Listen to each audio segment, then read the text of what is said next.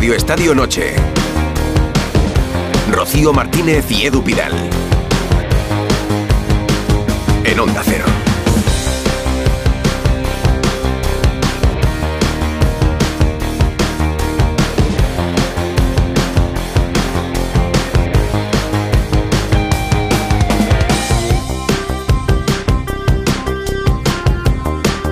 Hola, muy buenas noches. Hola, buenas noches a todos en una previa de jornada de Champions. Ya teníamos ganas de volver a Europa y mañana juega el Barça a las 7 menos cuarto en Hamburgo frente al Shakhtar, que no puede jugar en Dones por la guerra, también va a tener que desplazarse, y el Atlético de Madrid en el Metropolitano frente al Celtic, así que habrá edición especial de Radio Estadio, Rocío. Hombre, es que mañana además eh, al Barça le vale el empate para clasificarse y el Atlético, pues partido, no voy a decir a vida o muerte, pero muy importante, con ese grupo tan apretadito.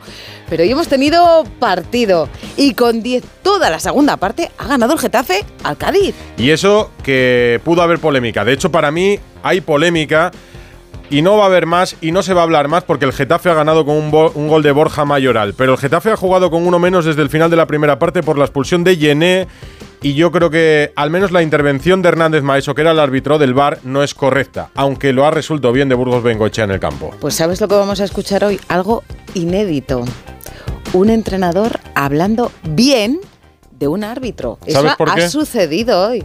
¿Por qué ha ganado? Porque ha ganado. Porque ha ganado, pero le han dejado con 10, ha sido Bordalás, Antes hablando de. Burgos Bengoechea, que ha sido muy didáctico, así que hay muchas cositas que analizar de ese Getafe Cádiz. Ahí está Alberto Fernández Coliseum de Getafe, después del Getafe Cádiz. Hola Alberto, buenas noches. Hola. Hola, Edu, Rocío, ¿qué tal? Buenas noches. Eh, Rocío, te corrijo porque han hablado bien los dos. Ah, los que es dos, aún- los dos. es- es que El aún- que ha perdido también, Sergio, Sí, madre sí, sí, mía. acabamos de escuchar a Sergio en la rueda de prensa y ha dicho que de Burgos ha estado genial. Ha dicho Ricardo, ha estado genial y le agradezco sus palabras porque ha sido muy didáctico. Es lo que ha dicho el entrenador del Cádiz, que es verdad que nos ha llamado la atención, ¿no? La jugada del partido, jugada polémica, la expulsión de Yené, eh, de Burgos le han llamado del, del bar, Hernández Maeso. Aquí lo que se explica es que consideraban que era la tarjeta roja, como bien estabas diciendo tú, Edu. Ricardo Burgos Bengochea no lo consideraba roja directa, pero al verla sí que ha visto que era una acción de amarilla y por eso coge, una vez ve el monitor del bar, coge a Sergio y a Bordalás, habla con ellos por espacio de medio minuto e inmediatamente ya pita, comunica que es la roja a Yené y que no hay penalti. Ha sido una escena, bueno, pues, pues muy poco común en lo que llevamos Oye, pues de, que, de pues que de bar. suceda más, que suceda más, que está muy bien que los árbitros expliquen las no, cosas. se explican porque vienen de una jornada extremadamente complicada, extremadamente mala y con una falta de un criterio unitario para mí escandalosa. Eh, ha sido una muy mala jornada arbitral y como llega con esos precedentes de Burgos Bengoechea y como en el monitor ve que Hernández Maeso le llama para algo para lo que no tenía que haberle llamado porque no es una roja directa clara, una vez que lo ve saca amarilla. Como va a haber polémica porque alguien dirá, ¿y por qué le llaman al bar para sacar una amarilla? No, no le llaman para eso. Le llaman porque entienden que hay una expulsión, que no es tal.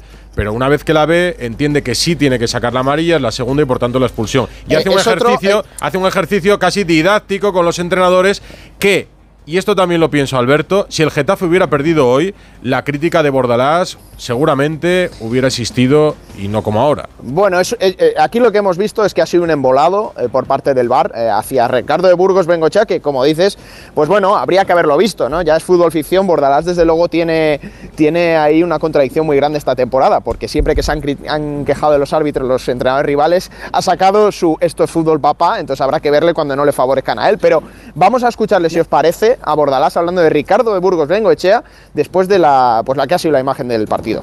Bueno, nos ha explicado la acción, nos ha explicado la jugada, que bueno, como no estaba el balón en juego, que tenía que, que expulsarle porque era tarjeta amarilla como llevaba una, pero que no, no era penalti. No lo ha explicado. Eh, la verdad que muy bien, ¿no? De Burgos, porque no, nos ha aclarado pues cualquier duda, ¿no? Y, y bueno, pues eh, salíamos perjudicados en esa acción, pero, pero bueno, sin ningún tipo de polémica, la verdad es que ha estado francamente bien. Bueno, Bueno, en lo- en en lo- realidad al Getafe le ha perjudicado el árbitro. Y es verdad que el VAR no tiene que entrar porque no era roja, pero en el fondo ha entrado el VAR y se ha hecho justicia, ¿no? Sí. Se ha pitado lo que se tenía que pitar, una amarilla, que como era la segunda, pues llené a la a la calle, a la calle. Y es que aún así, Rocío, lo que es futbolísticamente, el Getafe ha estado mejor en la segunda parte con uno menos. Que ha sido, ha sido la sorpresa, ¿no? Ver cómo el Cádiz ha sido inoperante ante un Getafe con uno menos. Eh, ahí el Club Azulón lo ha aprovechado, la gente se ha metido más en el partido precisamente por pensar que le estaban perjudicando, ha animado mucho. Y el gol de Borja Mayoral, el sexto, por cierto, lo que llevamos de temporada, unos números muy buenos para el delantero de Parla, que han hecho que el Cádiz, pues, eh, como bien ha dicho Sergio, tenga números de descenso, aunque no estén en descenso. Escuchamos al técnico del Cádiz porque ha sido muy explícito. Y estoy realmente cabreado porque habíamos hablado en el descanso que solo balón parado nos pueden hacer gol. Solo balón parado nos pueden hacer gol. Que tenemos que estar 5 o 6 segundos cada vez que hubiera un balón parado muy atentos, ¿no? Y nos hemos equivocado y nos hemos y metido el error, ¿no? A partir de ahí sí que estoy de acuerdo que hemos visto un Cádiz muy desdibujado. Después del gol el equipo eh, lo ha, lo ha- se ha afectado emocionalmente. Llevamos mucho tiempo sin ganar. Llevamos el camión llamándose mucho de mierda, de mierda, de mierda, de mierda. Necesitamos una victoria para sacar la manguera y limpiarla. No nos está llegando. Y es verdad que ahí nos ha afectado y hemos visto un Cádiz más desdibujado. Pero yo creo que hasta el gol de córner de ellos no ha sido superior al Getafe en ningún momento del partido. Oye, nos hemos llevado un susto ¿eh? con esa caída de Robert Navarro en el minuto 35 que se daba, bueno, un golpe bastante violento contra el suelo, contra el césped. Ha terminado en el hospital. Sí, sí, la verdad que aquí, aquí nos hemos quedado todos un poco expectantes, ¿no? Luego sí que eh, hemos visto por parte del banquillo del Cádiz, Rocío, cómo hacían algunos gestos de que, eh, bueno, parecía estar todo controlado, pero sí se ha tenido que marchar el futbolista del Cádiz a, a que la atendieran. Por ¿Cómo una- susto? están, están obs- en observación por una conmoción cerebral. Lo cierto es que esto ha sido en el minuto 35 y ha seguido jugando hasta el descanso, descanso. pero bueno, parece, parece que está, que está. Con la victoria del Cádiz se queda un décimo, 15 puntos. El Getafe se queda un décimo con 15 puntos. El Cádiz décimo sexto con 10 puntos, solo 3 por encima del Celta que marca los puestos de descenso. Alberto Fernández, Getafe, si hay noticia volvemos y si no, muchas gracias. Un abrazo. Otro para todos. Chao. Ah, Luego hablaremos también, Rocío, de Bellingham, que se queda todo en una pequeña luxación en el hombro. ¿Lo van a forzar en el partido frente al Braga, en el Santiago Bernabéu? Pues no. No. Pero Ah. si fuera un partido importantísimo para el Real Madrid, podría jugar Bellingham. Qué necesidad. ¿no? Claro, ¿para qué? Lo que quieran, lo pueden decir en el 608038447 o escribirnos en arroba Radio Estadio N. Rocío Martínez y Edu Pidal. Radio Estadio Noche. Jaime, no sé si a ti te gusta quedado que te llamemos por- pirata de la noche deportiva. Jaime Rodríguez, muy buenas. esto es idea, de nuestro claro. técnico Frasquete, que nos pone a Matías y a los piratas de la noche. Se necesita algo así realmente que llene y que, que levante las almas. Sí, levántate que vamos a hablar de arbitraje, vamos a hablar de No te Europa, preocupes, vamos a hablar nos de todo. levantamos. Viene, viene, viene siempre a tope. Y. Susana Aguas también, ¿verdad? Hola Susana, Hombre, eso que no falte. ¿Qué tal? Muy buenas. muy buenas. Esteban. ¿Qué tal, compañeros? Con Hola, esa canción portero. es imposible, no, es imposible no estar de pie con esa canción, ¿no? Nos venimos arriba, nos venimos arriba. Y también con, con Abelardo. Sí. Hola Pitu. Hola. Hola, buenas noches, ¿qué tal? Muy buenas. Pues con Jaime Rodríguez, Susana Guas, Esteban y Abelardo. Antes de ir con el Barça, ¿habéis visto algo del partido con el Getafe, aunque sea la acción de- del manotazo de Yené? Porque al principio ha habido polémica por la llamada de Hernández Maeso a de Burgos Bengochea en el campo. O sea, yo lo que me parece es que completa ya una jornada en la que ha sido todo traumático desde la Salabor. Eh, yo, Yo no sí, sé si Medina Cantalejo piensa en las elecciones y no en el día a día del arbitraje, pero a- aquí tenemos un problema y no sé si se ha hablado lo suficiente. Pero al menos. eh, Perdona, no, digo, a mí me ha gustado. ¿Mm? Sí, sí, tira, tira. Susana, venga. No, digo que solo me ha gustado mucho que el árbitro explicara a los dos entrenadores esa expulsión a, Gené. No, si de Burgos está bien, Susana. pelín. El problema es el bar. Sí, claro, e- este es el gran problema, que venía a acabar con la injusticia y nos ha hecho a todos infelices. O sea, no hay nadie que esté contento, por mucho que ahora hablen al final del partido Sergio y Bordalas. O sea, nadie. Y los grandes perjudicados son los árbitros. Mm, Portero. Sí, yo he visto partido entero porque lo tuve que comentar para la señal internacional de la liga. Eh, hablo con ventaja porque de Burgos Bengochea me pitó a mí y su comportamiento de hoy o el día del Sevilla Real Madrid es ese. Es explicarte lo que va pitando para que el jugador sepa lo que va pitando. Es súper didáctico, de verdad. ¿eh? Es una, una pasada que te pite, más, más allá de los errores o no. Y, y a mí me Eso sorprendió. piensan ¿no? algunos equipos, que es una pasada que te pite de Burgos. Este. Eh, eh, ya, ¿sabes lo que pasa? Que yo tengo la ventaja Sabes que tengo la ventaja de que me pitó. Ahí Ya, creo que vosotros ya. de momento Sí, no tenéis sí, esa ventaja. bueno. Me pitó, me pitó muy bien. Eh, invito, invito a los que a los que hablan tan fácil de los árbitros que pites una pachanga un domingo con tus amigos, alguno de ellos no te invita a, a la barbacoa, seguro.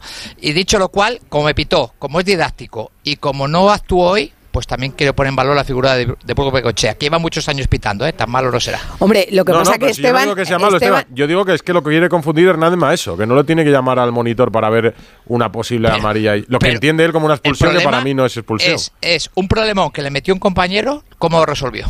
Eh, Eso Sí, tenemos sí. que valorarlo dos, también. dos cosas me gustaría decirte, Esteban. Una, eh, los árbitros claro que se pueden equivocar y es muy difícil arbitrar, pero no vale esa comparación porque no le pedimos a Edu Pidal que juegue al fútbol como jugabais Abelardo o tú, por ejemplo, porque ellos son profesionales. Profesionales Claro, de élite, que eh, cobran como es- profesionales de élite. Entonces, claro que es muy difícil. Y luego, otra cosa que aquí te voy a dar la razón. Eh, que de Burgos Bengochea es muy dialogante, habla mucho. Precisamente en ese partido entre el Real Madrid y el Sevilla vimos la imagen de nuestros compañeros de Dazón en la que de Burgos Bengoechea le decía a Vinicius, me he equivocado, si te lo he dicho, no sé si se refería concretamente, no sabemos si se refería a ese penalti o mm, supuesto o presunto penalti que le había hecho Jesús Navas o a otra jugada, pero lo cierto es que no es nada habitual ver a un árbitro reconocerle un error ni a futbolistas ni en general, porque cuando la gente se equivoca pide perdón, los entrenadores piden perdón, los futbolistas Rocío, piden hemos- perdón, los árbitros no. Hemos visto, Rocío, cómo le explicaba a los entrenadores la decisión que iba a tomar. Fantástico, por lo, fantástico. Por lo tanto, se evitaron protestas. Y, pero voy a corregirte una cosa. Si nosotros pudiéramos hacer el programa grabado, no habría errores. Como es en directo, nos equivocamos. Yo- un árbitro, un árbitro Pero- lo hace todo en directo con 22 profesionales que le quieren engañar, con unas Sí, pero, tomas. con- Susana, con unas tomas que yo muchas veces digo, digo, ¿eh? Bueno, a ver cuando ve la repetición, el árbitro no tiene posibilidad de repetición. Esteban, ¿sabes? el- el- lo intolerable del arbitraje actual y lo que ha pasado este fin de semana, eh, sobre todo lo que pasó en Anoeta, es la prevaricación. ¿La prevaricación qué es? Es que un error justifique otro. Es decir, y te voy a las dos jugadas más importantes del partido del otro día de la Real.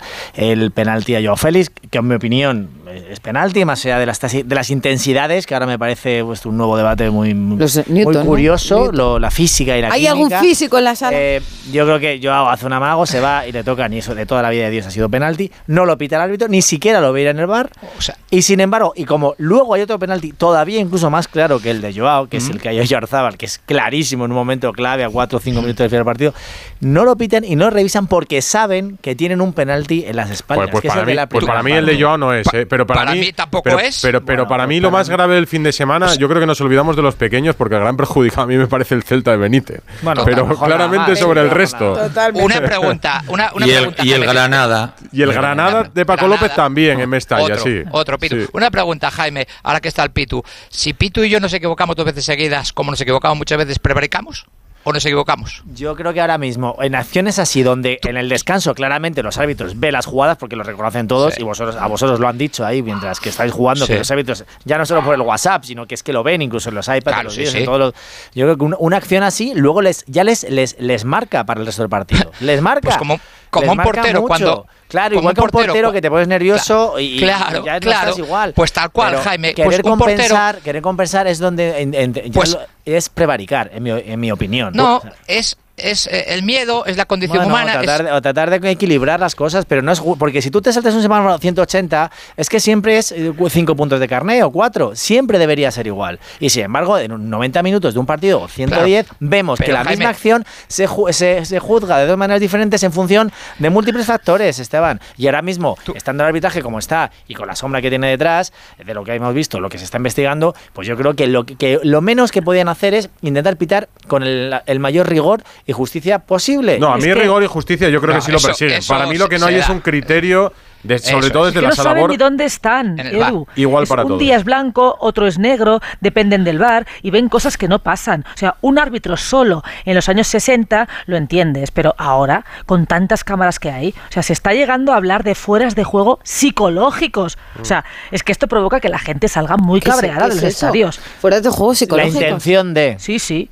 Porque Y tú es estás que- intentando. es que Eso se pita también. Sí, Que sí, sí, claro, es sí. que Lo que está Aparte de las rayas que milimétricas hay fuera de juego psicológicos. Bueno, Dios mío, que se para el mundo que me bajo. ¿Tú te crees lo de las rayas? Tu mirada, ¿Tú te crees lo de las rayas? Lo que Cuando está paran claro que depende el del tema- frame que cojan. Del frame, el frame, el famoso Claro, frame. El tema, el tema del bar que parecía que era una cosa que iba a solucionar eh, muchos problemas, todo lo contrario. O sea, se está generando más Total. polémicas, eh, porque es lo que dices tú, las manos no, no se establece el, el mismo criterio, hay una acción de, de un toque o de un contacto igual. Eh, bueno, yo creo que en ese sentido no se está eh, teniendo eh, el mismo criterio el árbitro que está en el campo con el árbitro de que está en el bar. Entonces, yo lo que creo es que si el árbitro ve un contacto en el campo y si lo hay, yo creo que tiene que prevalecer lo que ha dicho el árbitro. Otra cosa es que después en el bar se vea que no hay contacto. Yo, por ejemplo, el otro día que lo hablábamos, la jugada para mí de Jesús Navas, yo para mí es penalti. ¿Por qué? Porque Hernández Hernández ve un contacto. Y es que luego lo hay, pero es que luego va al bar y rectifica él también, porque él tiene que decir, bueno, pues pues no voy a pitar penalti porque no lo veo. Y es que eso era lo que nos había dicho. El bar era para corregir una situación que era suficientemente clara para tomar esa decisión. Y yo creo que, por ejemplo, ese penalti igual, o puede ser el, de Oyarzábal o puede ser el de, el de Joao Félix. Contacto hay.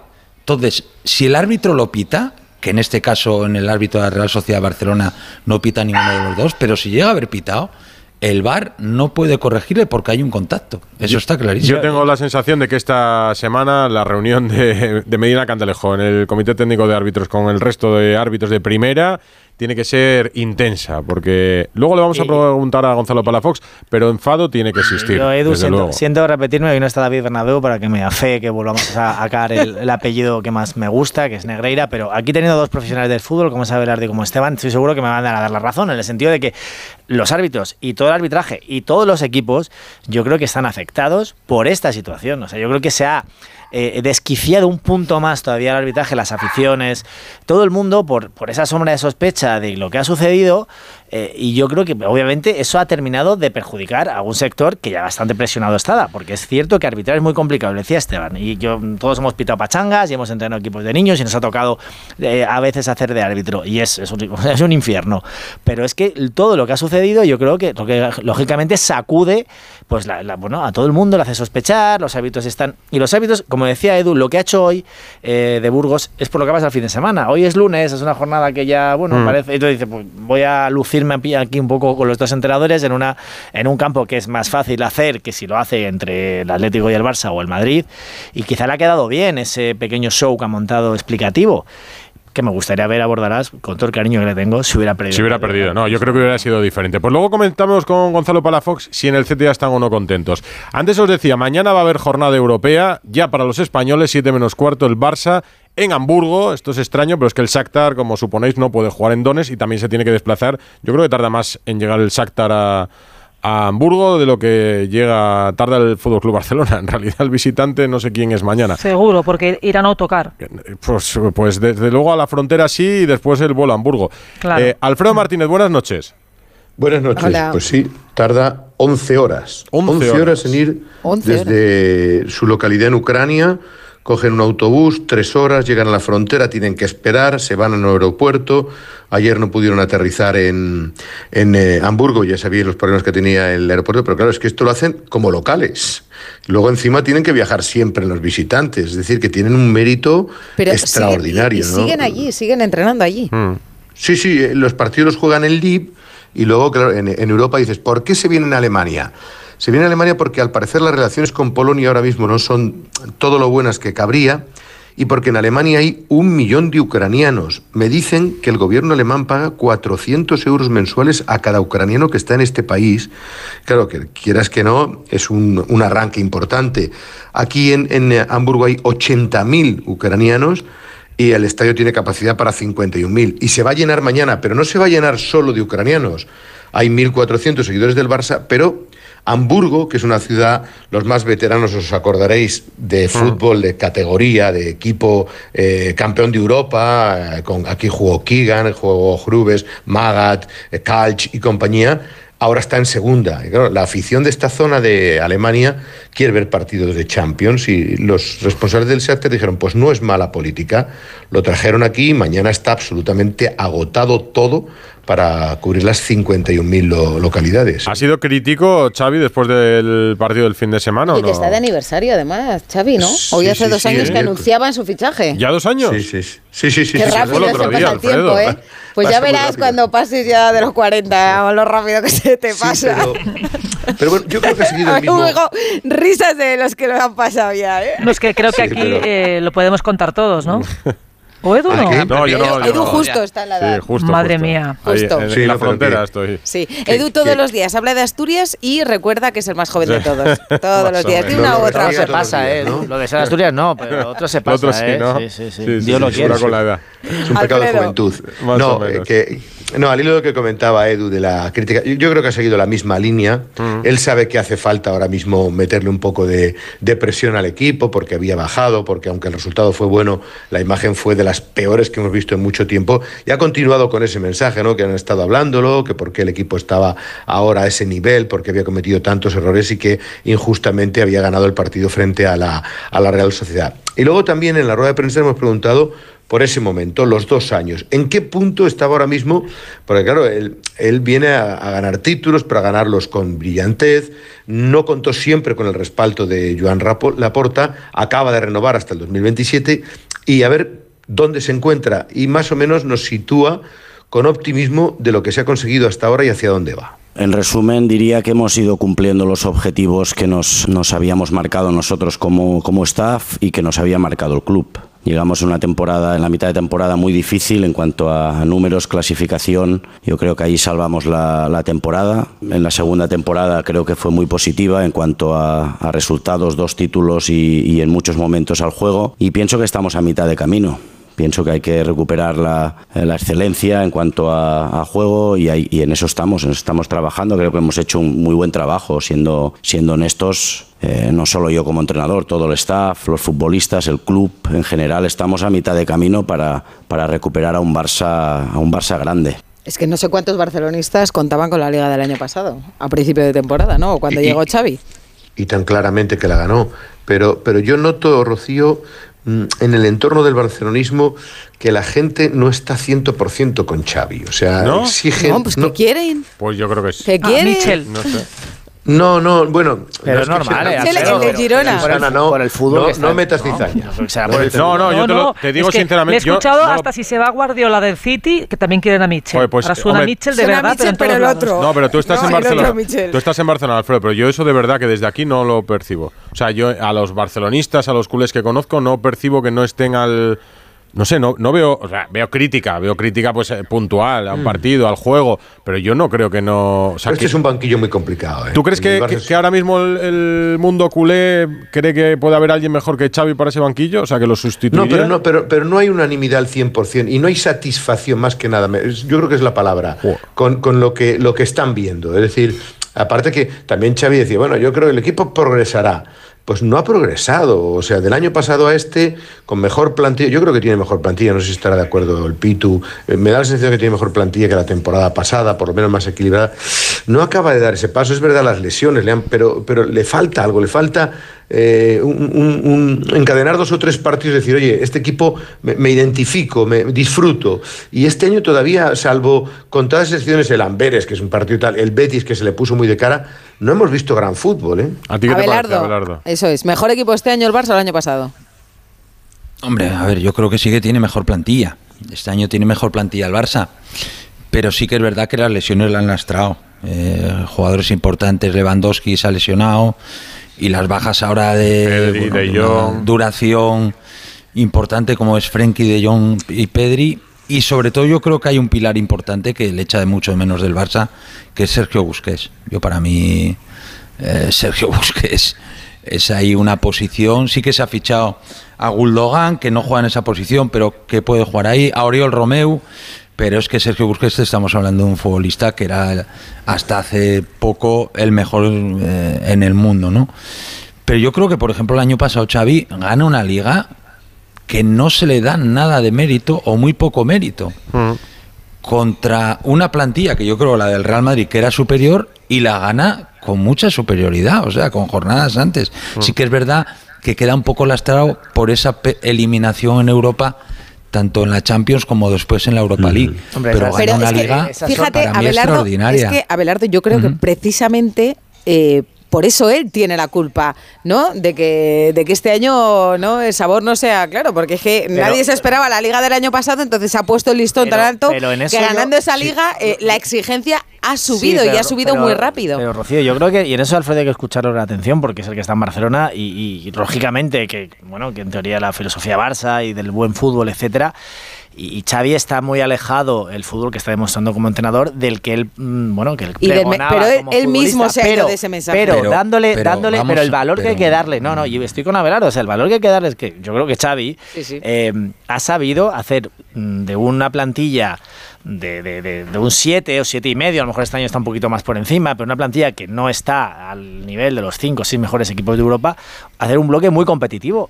Oye, a su manera, con un Gaby que no es Busquet, pero es un Gaby que es un chaval muy peleón y que, bueno, siempre va un poco al límite con las tarjetas, pero que el- un buen portero, un buen Gaby y luego Lewandowski, y con eso ha hecho un bloque muy competitivo. Eso sí, yo entiendo que la gente que, que esperaba un fútbol sinfónico, que es el que pregonó Xavi, que era un poco el que repartía carnets de, de- de fútbol. eh, Ha ido los- dejando hace de una hacerlo, década, ¿eh? más o Ya no menos. lo hace tanto. Yo imagino a, a Mourinho, por ejemplo, cuando en su casa en Roma vea los partidos del Barça y diga, mira Xavi, las, las cosas que decía las y, y lo que hace en el campo. bueno, él ha sido inteligente y muy astuto, yo creo que ha sabido, pero sabemos porque lo ha contado Alfredo, lo han contado muchos compañeros de la prensa catalana, que Joan Laporta le está esperando. O sea, que aunque hablen de renovación, no es su entrenador, no era su entrenador y cuando, cuando tenga oportunidad acabará con él cuando tenga oportunidad los resultados le den le den le den un, un- Pero si le pegó un abrazo que, ca- que casi, bueno, casi lo estrangula No, pero- en la no, renovación. pero vamos a ver. que- No eh, es fácil porque le ha renovado prácticamente casi hasta el final de su mandato. No es fa- yo, yo creo que la, Laporta casi está condenado a, a convivir con, con Xavi en ese aspecto. Pero sí, sí es verdad que no, no se juega al fútbol. Si, si el Barcelona ahora mismo fuera eh, colíder con el Madrid y dices, bueno, el Madrid juega de maravilla, el Barça juega de maravilla, la gente estaría más satisfecha. Pero es que dices, bueno, no estás jugando como se espera, no, no estás disfrutando, que es lo que yo creo que quiere la gente. del Alfredo, Barça. yo creo que Pero, el Barça pero yo ganó. os voy a- yo Dime, dime, os Pitu. voy a decir una cosa. A ver, yo lo digo de verdad. ¿Vosotros creéis que el Madrid está jugando mucho mejor que el Barça? No. no Pero No, no, no. De verdad, el Madrid, No, no, pero- el no, no, Madrid no, está pero, jugando, Pitu, está jugando, Barça- está porque tiene a un Bellingham extraordinario que está en una racha goleadora, pero es que el Barça, a ver, Alfredo, que el Barça ya no tiene a Messi, que ya no tiene a Xavi y a Iniesta, que ya no tiene a Busquets. Es que el Barça hace unos años tenía los mejores jugadores del mundo en su puesto, que eran muy muy buenos. Y ahora sí, Pedri es muy bueno, Gavi es muy bueno, Lewandowski es muy bueno. Pero bueno, pero el año pasado, y tú, el año pasado Sí. en la Supercopa de España, que siempre lo pone como ejemplo, Xavi jugó a las mil maravillas contra el Madrid en Arabia, Sí, extraordinario. ¿Por qué no ha tenido Se continuidad o por qué no ha crecido ese fútbol? Bueno, Alfredo, porque yo creo que, te vuelvo a repetir, yo creo que la plantilla no es tan tan buena para a lo mejor tener esa regularidad y tener ese fútbol. El año pasado el Barça gana la liga, pero tampoco haciendo un fútbol tan extraordinario. Siendo muy práctico. El año pasado, ¿cuántos partidos el Barça gana 1-0? 1-0, no me acuerdo. 13. Muchos. Pero, 13 partidos ganó y, por y- 1-0. y siendo muy bueno defensivamente. ¿Cuántos goles encajó Ter Stegen en los primeros 25 Ocho. partidos? Que era una barbaridad, Bueno, efectivamente. O sea, un equipo para mí muy bien, muy bien organizado. Y eso es mérito de Xavi. Ahora, pensar que el Barça, vamos a volver a ver al Barça de Guardiola, pues, eso, eso...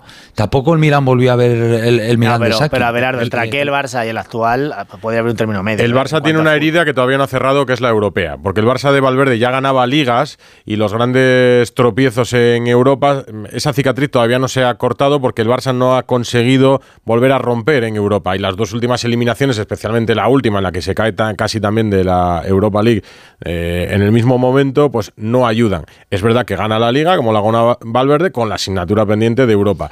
Este año, este año va mejor. Un poquito Vamos- mejor, de momento hacer- sí, en la fase de grupos. Vamos a hacer una pausa, pero, pero muy cortita, y vamos a escuchar a dos personas que a mí me gusta mucho escuchar, Rubén Amón y Carles Puyol. Medianoche. Radio Noche. Rocío Martínez y Edu Pidal. Y esta música. ¿Qué fue de Trapatoni? Esta música es la música de Rubén Amón. Hola Rubén, Y su buenas sección noches. dice Jaime, pero está Rubén Amón aquí también. A todas las horas, ¿eh? Y en todos los momentos. Cuánto honor, 24 Rubén, cuánto, cuánto honor coincidir contigo a estas horas. Y en riguroso directo, que son las 12 y 2 En minutos. riguroso ¿eh? Que- directo. Muy bien, di la hora, di la hora, exacto, en riguroso directo. Pues, pues Hoy- nada. Sí, ¿qué ¿Qué fue de Trapatoni hoy? versión Girona? Sí, os cuento que las conspiranoias han formado parte del fútbol en todas sus épocas, aunque tiene sentido evocar aquí y ahora las versiones estrafalarias que atribuyeron las ligas de la Real y del Athletic a la intervención del sistema. Eh, la tensión territorial de Euskadi en los primeros 80 justificaría que se hubiera ayudado a los equipos vascos como anestesia del pueblo o como instrumento de conciliación y que se hubieran facilitado consecutivamente así las dos ligas donostiarras y las dos de Clemente. Sería el mismo contexto en que se apoya ahora al Girona, cuya posición de liderazgo proviene de los méritos deportivos, vale, pero sobre todo, sobre todo de la satisfacción que se le quiere conceder a Puigdemont. Porque Puigdemont es del Girona y porque la coincidencia de la investidura con la UFR de los gironís redunda en la cordialidad y sumisión con que se pretende agradar al chantajista. ¡Qué casualidad! dicen los conspiranoicos, y se equivocan ahora, como se equivocaron hace 40 años, aunque el contexto político sí permite denunciar el oportunismo con que el Barça se siente víctima de una conspiración, como si el caso Negreira fuera una invención de Madrid y como si al imputado Laporta se le pretendiera amordazar. Pues nada, ya que la amnistía se ha convertido en que hay de lo mío, que se amnistía a Negreira y a Laporta y a Dani Alves. Podrán escribir perfectamente que los protege la causa ideológica del Prusés y que el Barça, de eso no hay dudas, fue la terminal propagandista internacional que divulga al mundo la represión del Estado, los lazos amarillos y el lema de Catalonia is not Spain. ¿Y qué hubiera dicho Trapatoni? Que no confundamos nunca a Ícaro con los ácaros. Buenas noches, Rubén. Siempre sorprendente, gracias. Hola, muy buenas noches amigos. Pues sí, pues bueno, sí, a ver, puede ser perfectamente el Girona es equiparable al Depor de la temporada 92-93. Y finalmente no pudo resistir el empuje del Madrid y del Barcelona, pero bueno, ahí estuvo, ahí estuvo. Ahí estuvo ese Depor y ahí está ese Girona, 608038447 y arroba Radio Estadio N, Ana Rodríguez. Eso es porque hemos preguntado, ¿crees que el Girona puede ganar la liga? El 14% piensa que sí, el Ah, 14% que sí, 86% bueno. que no.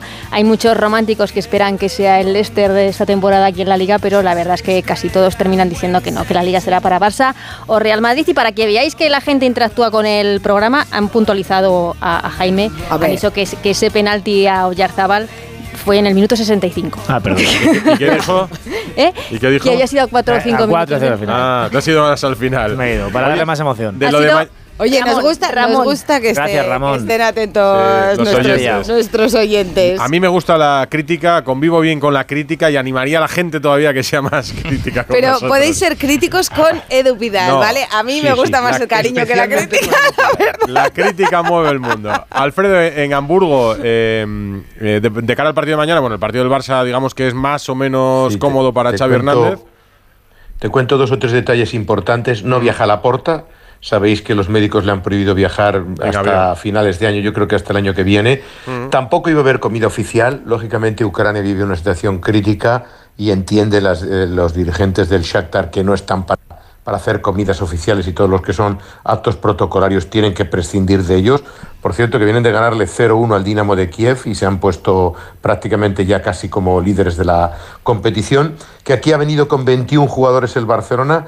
Xavi ya ha dicho que quiere poner a Cancelo rápidamente de lateral, que ese supuesto cuanto antes. Yo creo que va a rotar jugadores, que por ejemplo mañana es un día para que juegue Marcos Alonso, que no ha jugado mucho, para que juegue a lo mejor Uriol Romeu, para que juegue seguro Gaby, porque como es baja ante el Alavés, y vamos a ver Rafinha también, a lo mejor Lewandowski de inicio, es decir, yo creo que va a hacer algunos retoques para tener un equipo Christensen que puede asegurar la clasificación. Decía antes Rocío que en Europa, eh, pero ahora tiene unos números sensacionales, son nueve puntos de nueve posibles. Pleno. Si, si gana, ya está matemáticamente clasificado. Incluso si empata. como- Si empata matemáticamente, pero si gana casi hasta primero en función de lo que ocurre en el Oporto Amberes que se juega en Das Santas. Así que más o menos las cuentas son esas y ha dicho Xavi que lo importante es clasificarse, pero también dejando buenas sensaciones. Así que yo creo que el objetivo es conseguir el pasaporte y a ser posible aparcar Europa y centrarte un poco en la liga en la que ahora, como decíais, Michel, el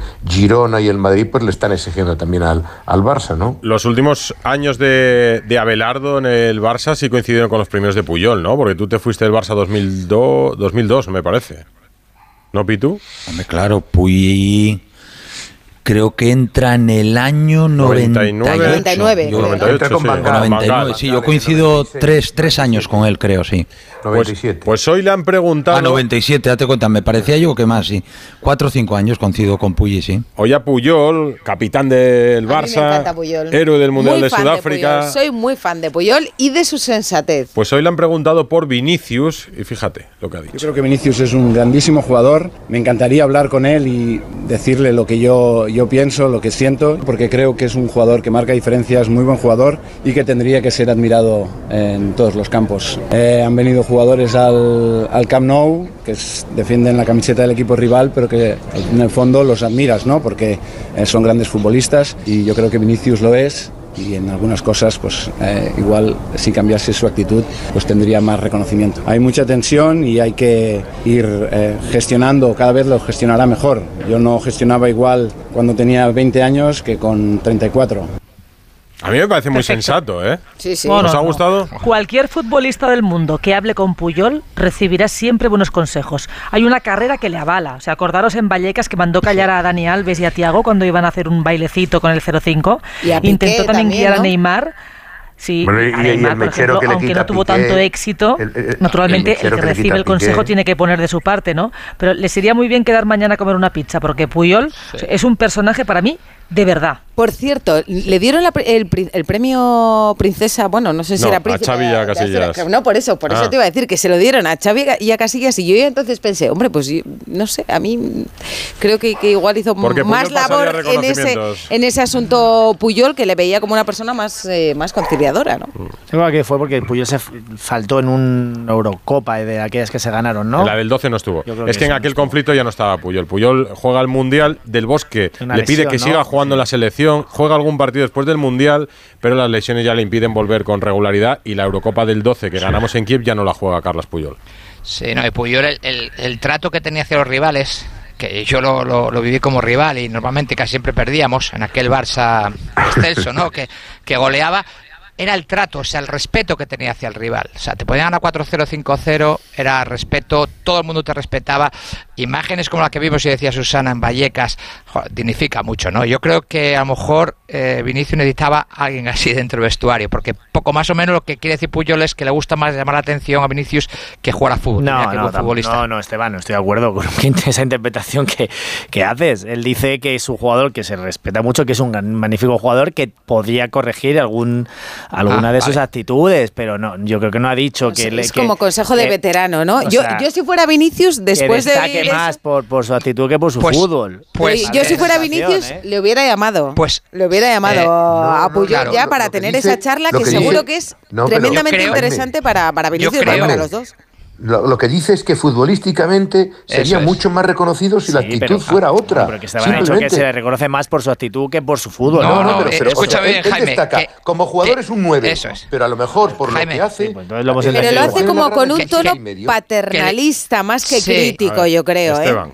Yo, yo lo que le entiendo e interpreto es que eh, Puyol entiende que Vinicius llama más la atención o está llamando más la atención que jugar a fútbol y que juega muy bien a fútbol, que se olvide llamar tanto la atención y jugar a fútbol. Y si no lo dice Puyol, te lo digo yo, Jaime, que es algo hay días que y me días, le acaban de dar el premio al mejor futbolista de la pasada liga, de sus compañeros. Ha sido, ha salido hoy ese y, premio. y en decir, esta tertulia creo que todos hemos coincidido y creo que es de incluso muchos compañeros que seguramente si se dedicase solo Sin duda. a- a- a- Estaremos sería un acuerdo. jugador un jugador fantástico y que hablaríamos de él como futbolista distinto de a mucho de lo que estaremos de- pero lo que tampoco se puede es caricaturizar, o sea, y y decir que es un jugador que solo se dedica a provocar o No, no, yo o dije sea, solo, yo dije creo que más- que, que- tiene que tiene que mejorar eh, actitudes, sin Tiene- duda. Tiene muchos episodios últimamente. Bueno, es que, sí, claro, con, es con que él, dice, no, con él, y, con él y contra él, Sócrates, Alfredo, con él y contra él. ¿eh? Sócrates lo tiene que dignificar no siendo un pendenciero en el campo con Dimitrescu, tú y yo fuera, tú y yo fuera. Es que dicen, lo- luego si le Vale, porque también no, habrá que preguntarle a Dimitrescu lo- el tiempo que perdió ayer, Alfredo. Digo Ya, que- bueno, o sea, pero escúchame, que- pero tú y yo fuera, sí, tú y yo Dimitrescu fuera. dijo, no, no, pero si sé. Dimitrescu dijo luego que fenomenal todo, que, que no había Sí, pasado ¿qué va a decir nada. Dimitrescu? No, no, ¿Qué podía haber, no, no, podía no decir nada. Dimitrescu Podía no decir nada, dice. campo se quedan en el pero campo. que, Eh, que le sacó una amarilla al árbitro por simular una, una agresión. También le sacaron una digo que- a Leyen, a Leyen por no hacer nada con, con Rudiger, pero que no al portero, al portero, bueno, que no, que no estamos hablando de un santo balón ayer, o sea que el portero jugó sus bazas, oye, muy bien jugadas, sacó un punto del rayo, entiendo que hagan ese tipo de cosas, pero que, que el portero no es un ejemplo No, ahora pero- mismo, es el pero- portero pero, rayo Jaime, en Jaime, el tú quítale, todos los brotes estos raros, eh, extradeportivos que tiene Vinicius. Estaríamos hablando de un futbolista que todo el mundo idealizaría, que todo el mundo diría, oye, qué chaval Bueno, que... pues veríamos a un Si solo futbolista juzgar lo del fútbol, no, eso es a lo que se refiere Puyol. si podemos estar si solo juzgar al fútbol, es futbolista palabras, si extraordinario. yo creo que las palabras de Puyol no ahora tenemos que alinear con nada, si es que yo queda, ha quedado muy claro lo que ha dicho. Susana. Está un poco confuso. O sea, empezó bien la temporada, la lesión le paró, la lacra del racismo le volvió loco, cosa que entiendo perfectamente. Es un chico de, de mecha corta, se encabrona rápido. Tres días a la semana está expuesto a salir a torear y todo el ruido no le favorece. O sea, cualquier persona que le aprecie lo verá. Ahora mismo no encuentra el juego, no encuentra el gol y todo le está afectando mucho. Eh. No quita que, como dice Puyol, si fuera capaz de aguantar un poco más, le iría mejor. Puyol ya era así con 18 años, Abelardo, o, o fue adquiriendo madurez con el tiempo como todos. Como persona, ¿te refieres? Sí, no. sí, Puyol siempre ha sido así. No, y Xavi igual. Yo recuerdo Nunca fue aventado, eh, ni siquiera de joven. No, no, a nivel personal no, no, para nada. Siempre ha sido un jugador eh, en el campo todo corazón. Creo que con el paso de los años mejoró mucho a nivel técnico, eh, porque al principio, yo me acuerdo además coincidió con él los primeros años Pulli juega de, lateral. Y además eh, le tiene que agradecer mucho a Bangal porque el año que sube en el filial, seguro que se acordará ahí a Alfredo, jugaba de volante, era un futbolista que jugaba de volante en el 4-3-3 y Bangal, me acuerdo que aquel año iba a salir cedido al Málaga y es decisión de, del míster que, que Pulli se quede con nosotros. Y después ya en el momento, pues, pues un poco también, yo me lesioné del cartílago eh, de la rodilla, pues Pulli pasa de lateral a jugar de central y yo creo que, que le vino que, que- que fenomenal. Gracias a mi lesión se convirtió en el mejor central del mundo. ¿no? Abelardo, quería aprovechar. A ti, eres el causante. tú. Abelardo, quería aprovechar para preguntarte por, por dos jugadores que estuvieron en el Barça contigo y que tenían también mucho genio y que te voy a preguntar si a esos jugadores les hubiéramos quitado el genio que tenían, ¿cómo, hubiera, cómo te crees tú que hubieran sido? Uno fue Stoikov, que coincidiste con él, otro fue Luis Enrique, Sí. paisano y buen amigo tuyo.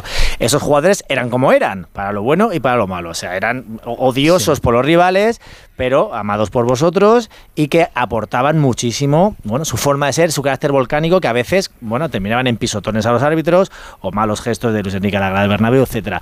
Pero eran como eran. Entonces a Vinicius le pedimos ahora quitarle parte de su forma de ser, lo peor, que a todos, oye, nos gustaría quitarnos todo lo peor, pero es que a lo mejor le dejarías siendo otro tipo de futbolista. Un futbolista, por cierto, que hay que recordar que comenzó siendo absolutamente la guasa de este país, porque es un futbolista que durante dos o tres años se reía hasta la afición del Madrid de él, ¿eh? hasta la propia El afición del. Madrid se leía. Era un meme. Ese chico se ha convertido en uno de los mejores jugadores del mundo ahora mismo, entonces quizá tenga algo que ver pues su tesón, su carácter, su bravura, etcétera. ¿Que eso se desborda a veces? Sí. ¿Que es odioso por parte de los rivales? También.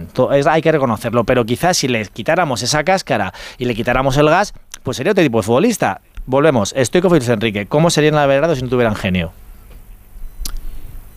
Pero es que no, hombre, eh, Risto puede ser un poco más parecido a Vinicius, un poco.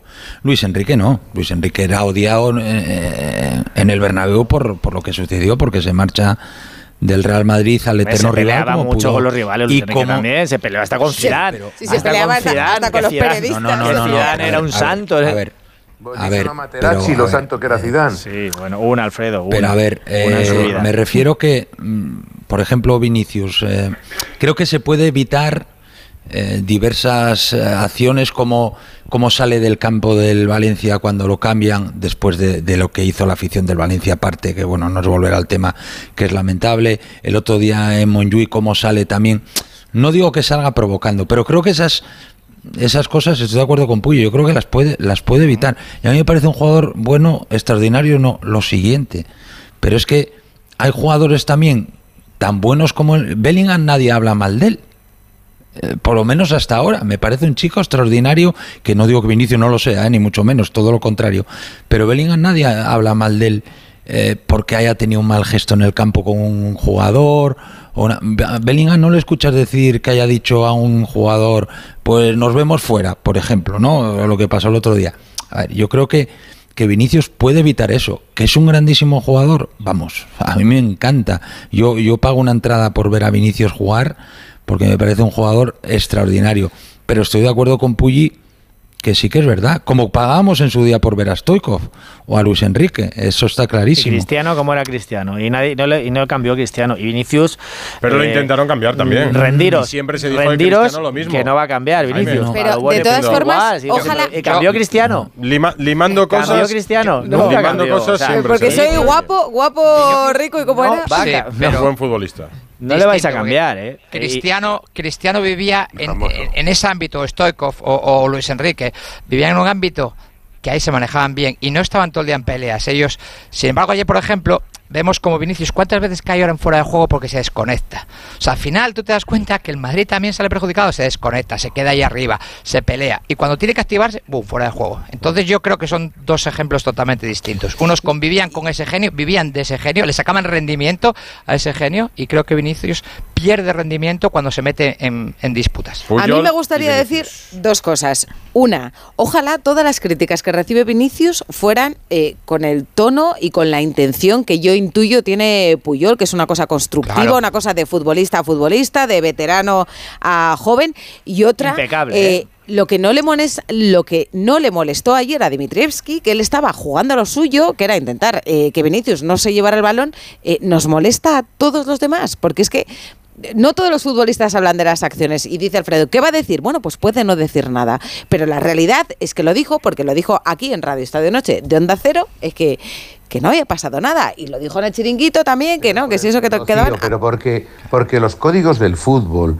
hacen que lo que ocurre en el campo se quede en el campo, no va, no va a sacarlo fuera. Eso es un código no escrito que, que normalmente el futbolista pasa porque él habrá hecho alguna cosa y, y igual que él pasa por encima lo de Vinicius, cree que Eh, Vinicius Muy bien, pues tiene- ahí lo has dicho tú. Él habrá hecho alguna cosa. Lo que pasa es que siempre Sí, ponemos pero- el foco pero- en el pero- mismo. pero las cámaras están siempre apuntando al A ver, mismo y de Rocío. verdad que nos pongan a pero- cualquiera de nosotros. Ya no te digo en un partido de fútbol, que nos pongan una cámara durante todo el día y seguro eh, Bueno, que la de eso se gente. han quejado todos, ¿eh? De eso Bueno, se quejan siempre los futbolistas. ¿De qué? De que ver, una cámara les que- persiga o no. Si le- lo importante No, es la pero es que actitud no, aquí. no, pero no les persiguen a todos. Quiero decir que si tú haces reportajes, si tú le sigues a un futbolista durante todo el partido, seguro que vas a sacar alguna imagen. Seguro. No, no, sin duda. Bueno, ¿No? y- Que no digo que Vinicius Yo, sea un santo y que sea una persona súper tranquila, que es verdad que tiene mecha corta, que- se entiende, y yo también creo es- que tiene que bajar un poco revoluciones, porque al final, ¿por qué le provocan a él? Porque cae más que los demás. Claro, no vas a pro- provocar al tío Es tranquilo. así, pero digo que, que, que a Cristiano le pasaba exactamente igual. O sea, digo que son caracteres de futbolistas que llegan hasta, Son a- buenos. hasta, hasta ese No, nivel. tienes razón, hasta Rocío, ese que se les nivel persigue desde que a salen al este- túnel de vestuarios. Llegan a ese nivel de exigencia y de, y de calidad o de, o de esfuerzo por ese carácter que tienen. Lo que pasa que es un carácter, pues bueno, que, que abraza y que tanto los compañeros a veces. a mí, Bueno, Edu se acuerda de la época de Cristiano el vestuario, había que Mm. preguntar el vestuario lo que opinaban de él, muchos, Claro. muchos de sus propios compañeros, que luego le- les hacía ganar ligas y copas de Europa, pero había que aguantarle. Pues eso pasa con, con Vinicius y ha pasado con tantos jugadores en la historia.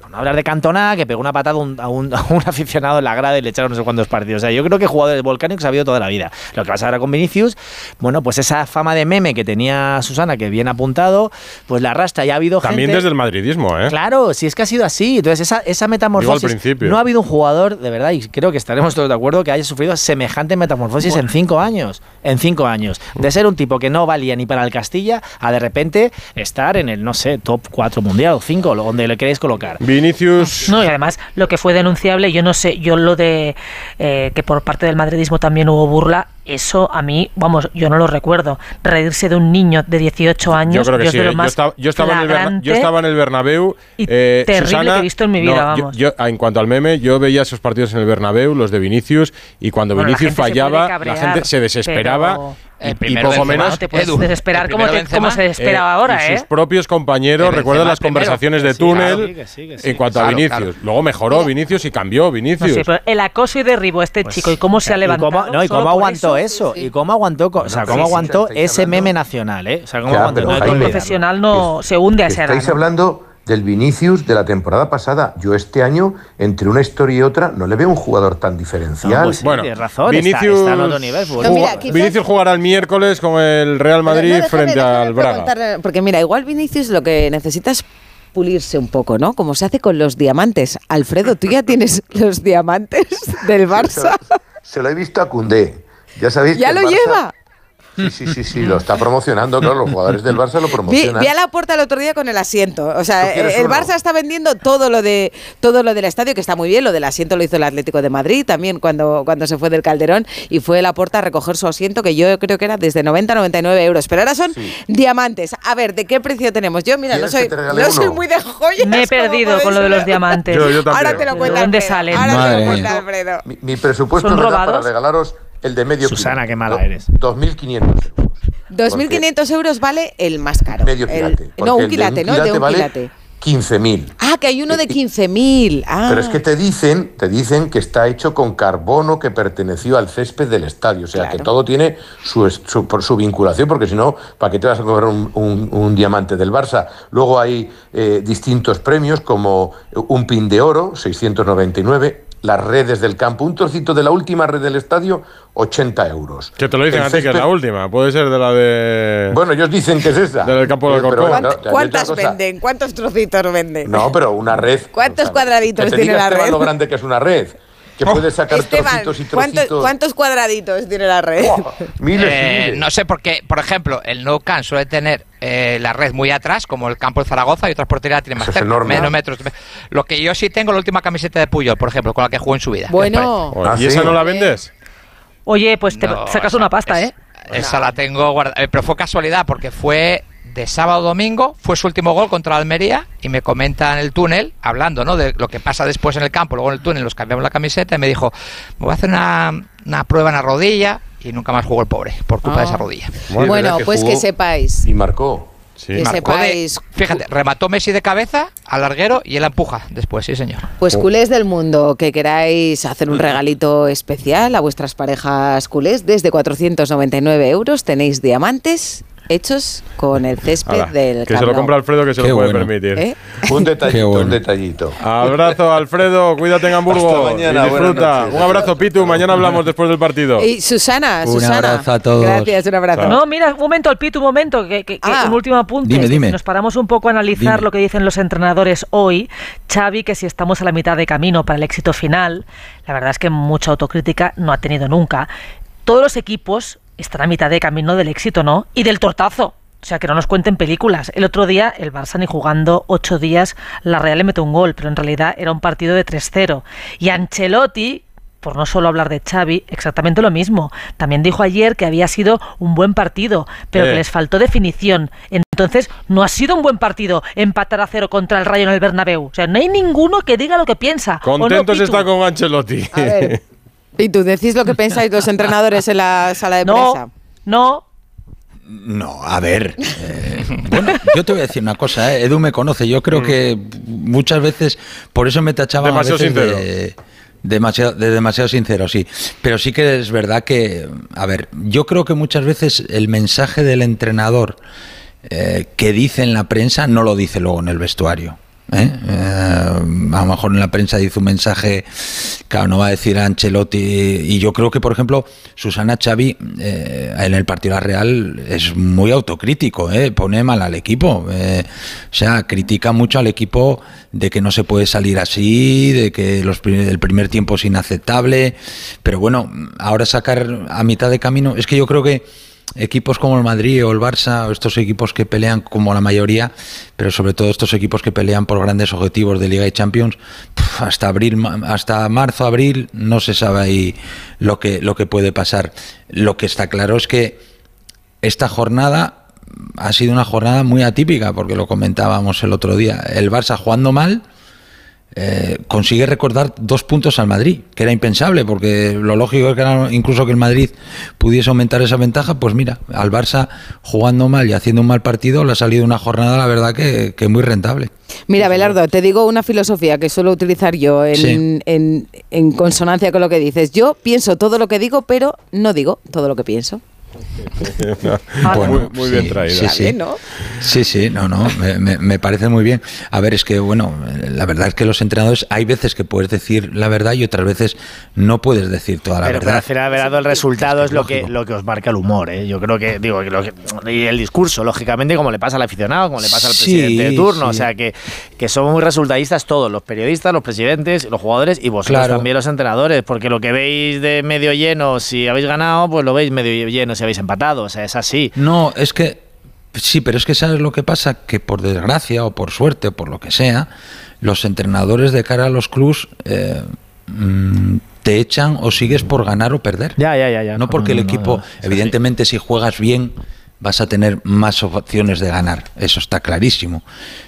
Pero los resultados es lo que manda. A, un entrenador que vaya ganando los partidos, pues no, no lo van a echar, eso seguro. Abrazo, Pitu.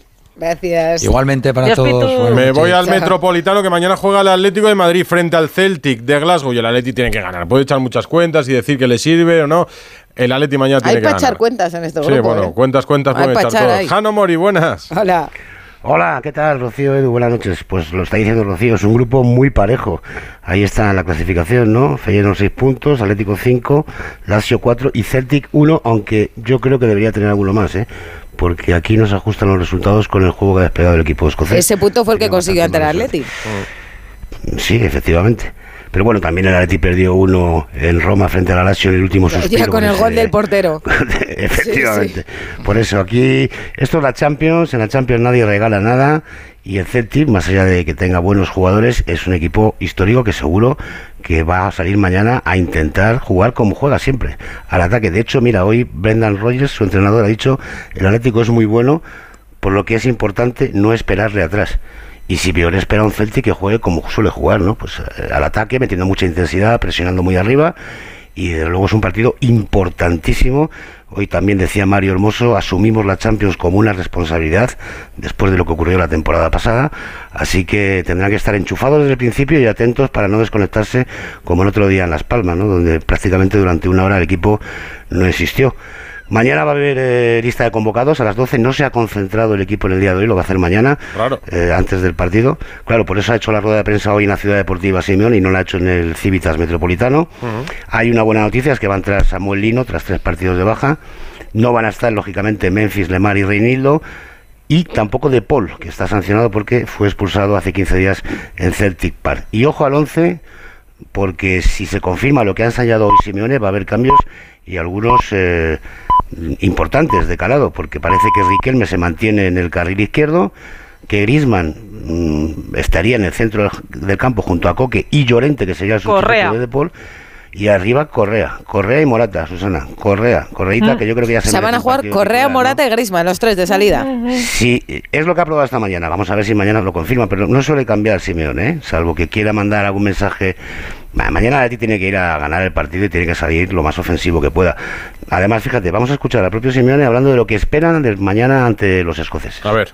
Pienso que van a jugar de la misma manera, lo hicieron en el campo del Feyenoord exactamente igual, han mantenido ese espíritu de juego porque se ve que lo, lo, ejecutan de una buena manera y no me imagino otra cosa que el inicio que han tenido en el partido en casa de ellos. Pero no tengo ninguna duda que va a ser un partido duro, difícil, Eh, partido además número 100 de Simeone en el banquillo del Atlético en Champions. Se dice pronto. 100 en ¿eh? Champions, 100 ya. partidos, sí, sí. Claro, y bueno, y los que le quedan, le van a quedar muchos. Bueno, aunque él Pues sí, no quiere hablar de, de la renovación. Hombre, es verdad semana. que la previa de un partido importante, pues, pues no es el lugar, Europa. ¿no? Para imagínate, imagínate que cuando le preguntan ¿eh? hoy por la renovación, dice, pues mira, sí, ahora que me lo preguntas, sí, pero ha dicho no, Celtic. De eso hoy no toca. No, hoy no tocaba, hoy no tocaba. Y Conociendo a Simeone nunca va a hacer nada de eso. Eh, es, el acuerdo está cerrado hace ya mucho tiempo, solo falta que se haga oficial. Lo único que en vez de dos años van a ser tres, con lo cual va a estar 15 años. 15 si no se años. Y hay un, y hay un desastre en, una- en un equipo como el Atlético de Madrid, que yo mismo cuando os digo esto, no me lo creo, porque he hecho la mirada atrás, uno que lleva ya muchos Con las años noches que pasabas tú con Gil, Jano. Madre mía. Y sin había- Gil había también. Con Ferrando, Jano, ¿te acuerdas el año, con, el año con Ferrando? Bueno, yo me acuerdo de temporadas, Jaime, con, con seis entrenadores. Con, bueno, Bian- hubo uno, Jair con Pereira, Bianchi, que se Ya- pusieron malos del estómago, no me acuerdo. Hubo uno con Jair Pereira que es que no jugó ni el primer partido de liga. En la pretemporada ya le echaron, vamos, por favor.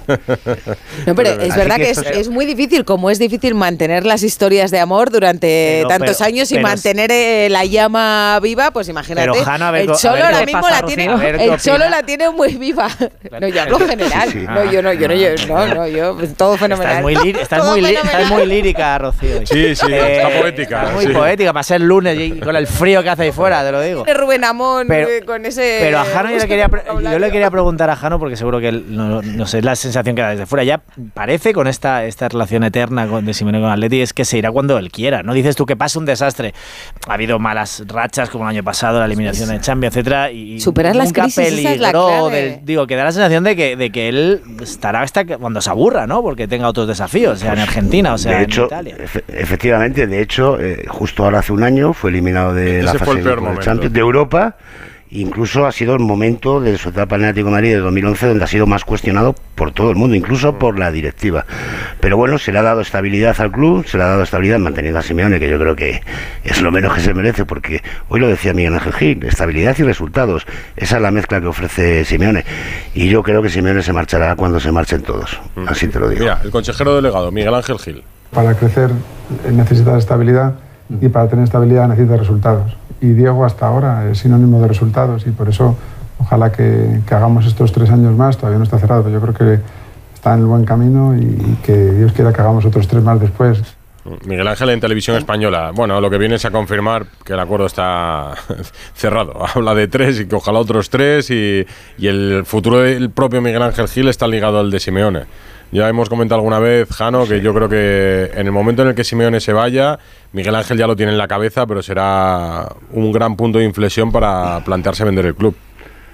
Yo creo que sí, de hecho, él no se ha escondido cuando lo ha comentado incluso en público en alguna ocasión, ¿no? Bueno, vamos a ver, hay que hacer la ciudad deportiva, terminar un proyecto, dar una estabilidad a un club que tiene un estadio nuevo, una ciudad deportiva nueva, eh, 11 años jugando la Champions y esto pues claro ha hecho que eso sí crezca que va a ser un cambio de ciclo mm, bestial, ¿eh? Absoluto.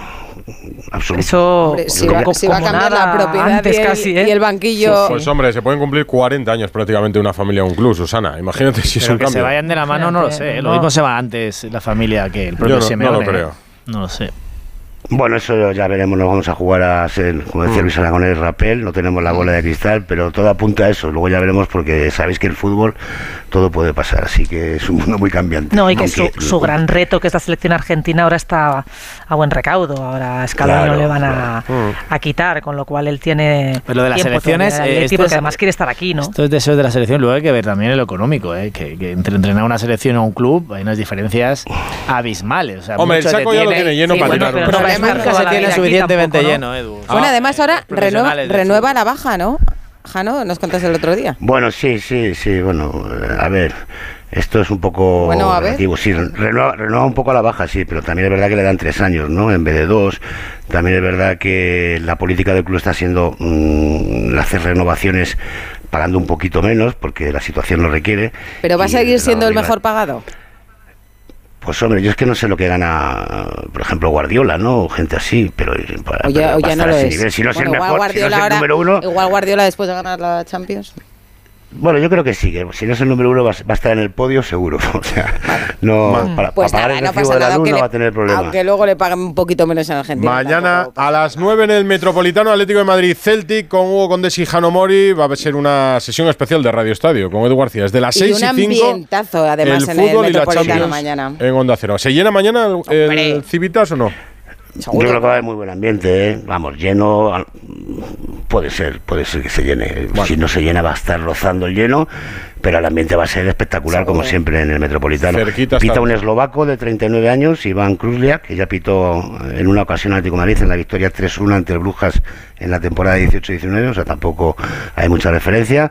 Y lo que esperemos es que el Atleti vuelva a recuperar la senda y el camino de esas seis victorias consecutivas en Liga y no recordarnos lo que hizo el otro día en, en Las Palmas de Gran Canaria, ¿no? Abrazo, Jano. Un abrazo. Otro para todos. Radio Estadio Noche. Rocío Martínez y Edu Pidal. Radio Estadio Noche.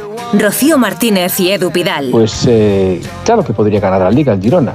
Está claro que está en una situación privilegiada, que de momento sus resultados son muy buenos, pero también tendrá que tener cuidado pues, con las lesiones, las sanciones y con la presión que puedan hacer los tres candidatos al título, como son Atlético Madrid, Real Madrid y Barcelona. Pero bueno, pues para quizás el bien de la liga sí que sería interesante que hubiera refresco, por decirlo así, en la cabeza absoluta y que ganase la liga otro equipo que no fuera los habituales que la vienen haciendo en los últimos años.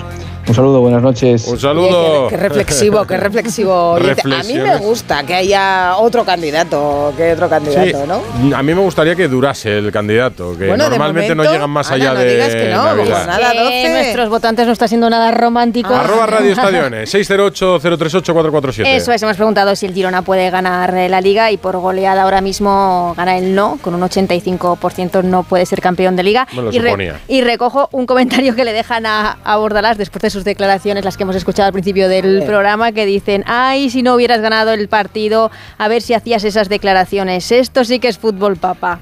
Hombre, claro. Fernando Burgos, buenas noches. Buenas noches. Tengo aquí unos cuantos preocupados por Bellingham. Pero Bellingham está bien. ¿Qué tiene Bellingham en el hombro? Con el Braga estará. Digo, con el Braga no lo van a forzar, me decía la brújula, ¿no? Bueno, si lo dijo Fernando Burgos eh, después del partido, además. ¿A que sí, No, está Fernando? Claro que no. Sí, no, era, era obvio y era evidente, ¿no? Si ha jugado 90 minutos con esa luxación en el hombro izquierdo, forzando lo indecible, porque el partido estaba bravo, estaba duro y el Madrid no abría el marcador. Eh, hoy le han hecho esas pruebas, tiene, tiene daños en ese hombro izquierdo, hoy no ha entrenado, mañana no va a entrenar, no son graves, pero está descartadísimo para, para jugar el miércoles contra el Braga, ya os lo digo yo, ¿no? No hay una confirmación oficial, porque no, no te lo van a decir, pero de puertas para adentro saben que Bellingham es baja contra el, el Braga, porque hay que cuidar ese hombro izquierdo que, que quedó muy, muy dañado, es que es así, no, no, no Mm. va a haber, no ¿Y- va a y haber con el eh, Valencia? Bellingham manía.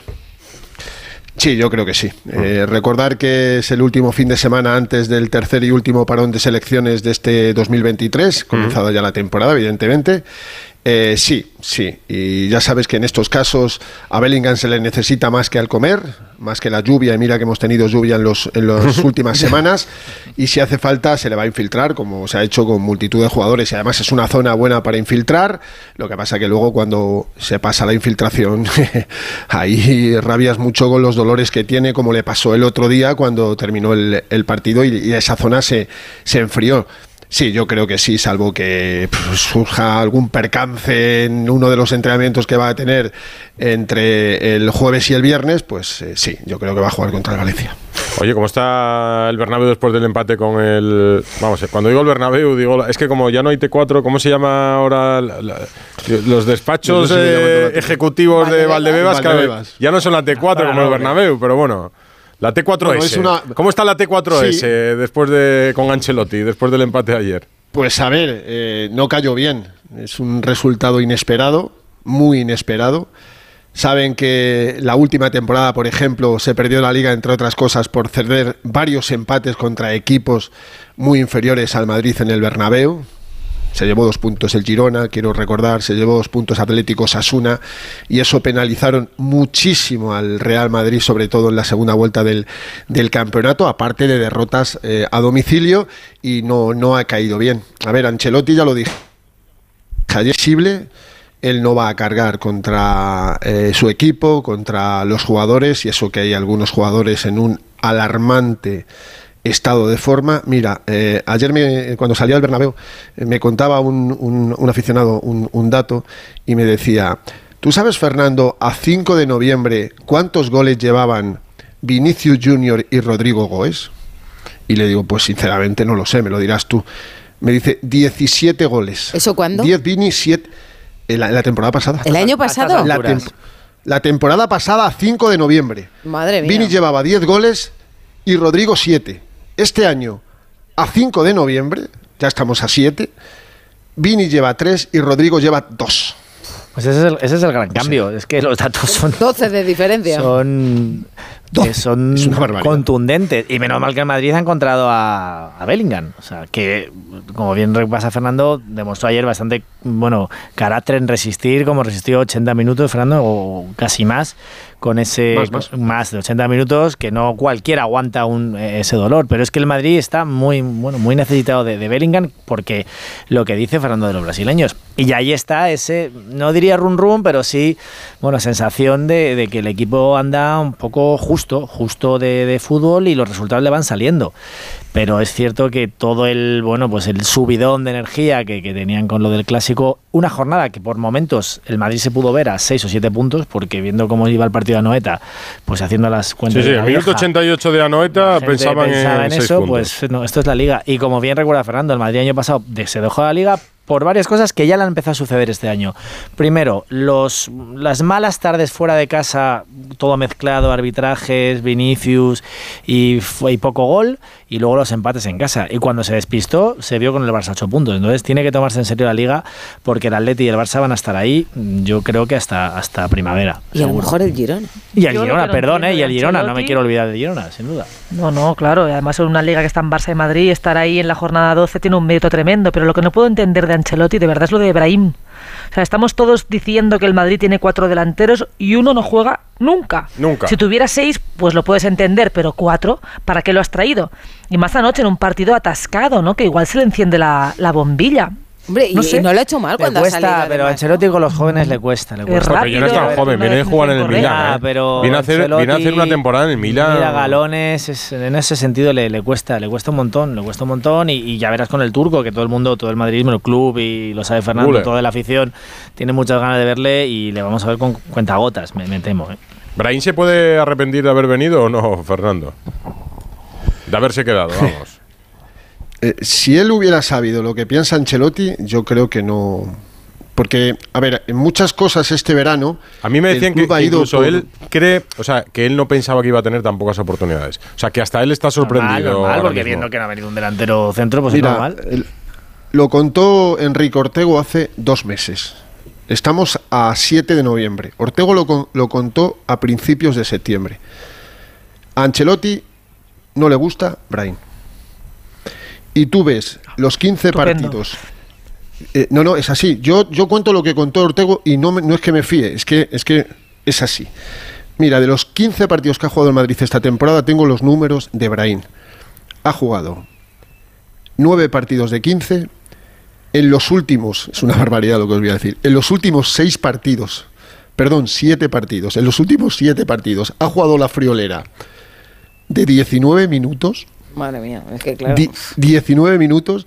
El partido único que fue titular, que lo hizo muy bien con ese problema que también tenía en el hombro frente a Las Palmas, 56 con gol incluido. Pero es que en los siete primeros también, siete primeros, jugó 55 minutos. A ver, estamos hablando de que por sus hechos les conoceréis.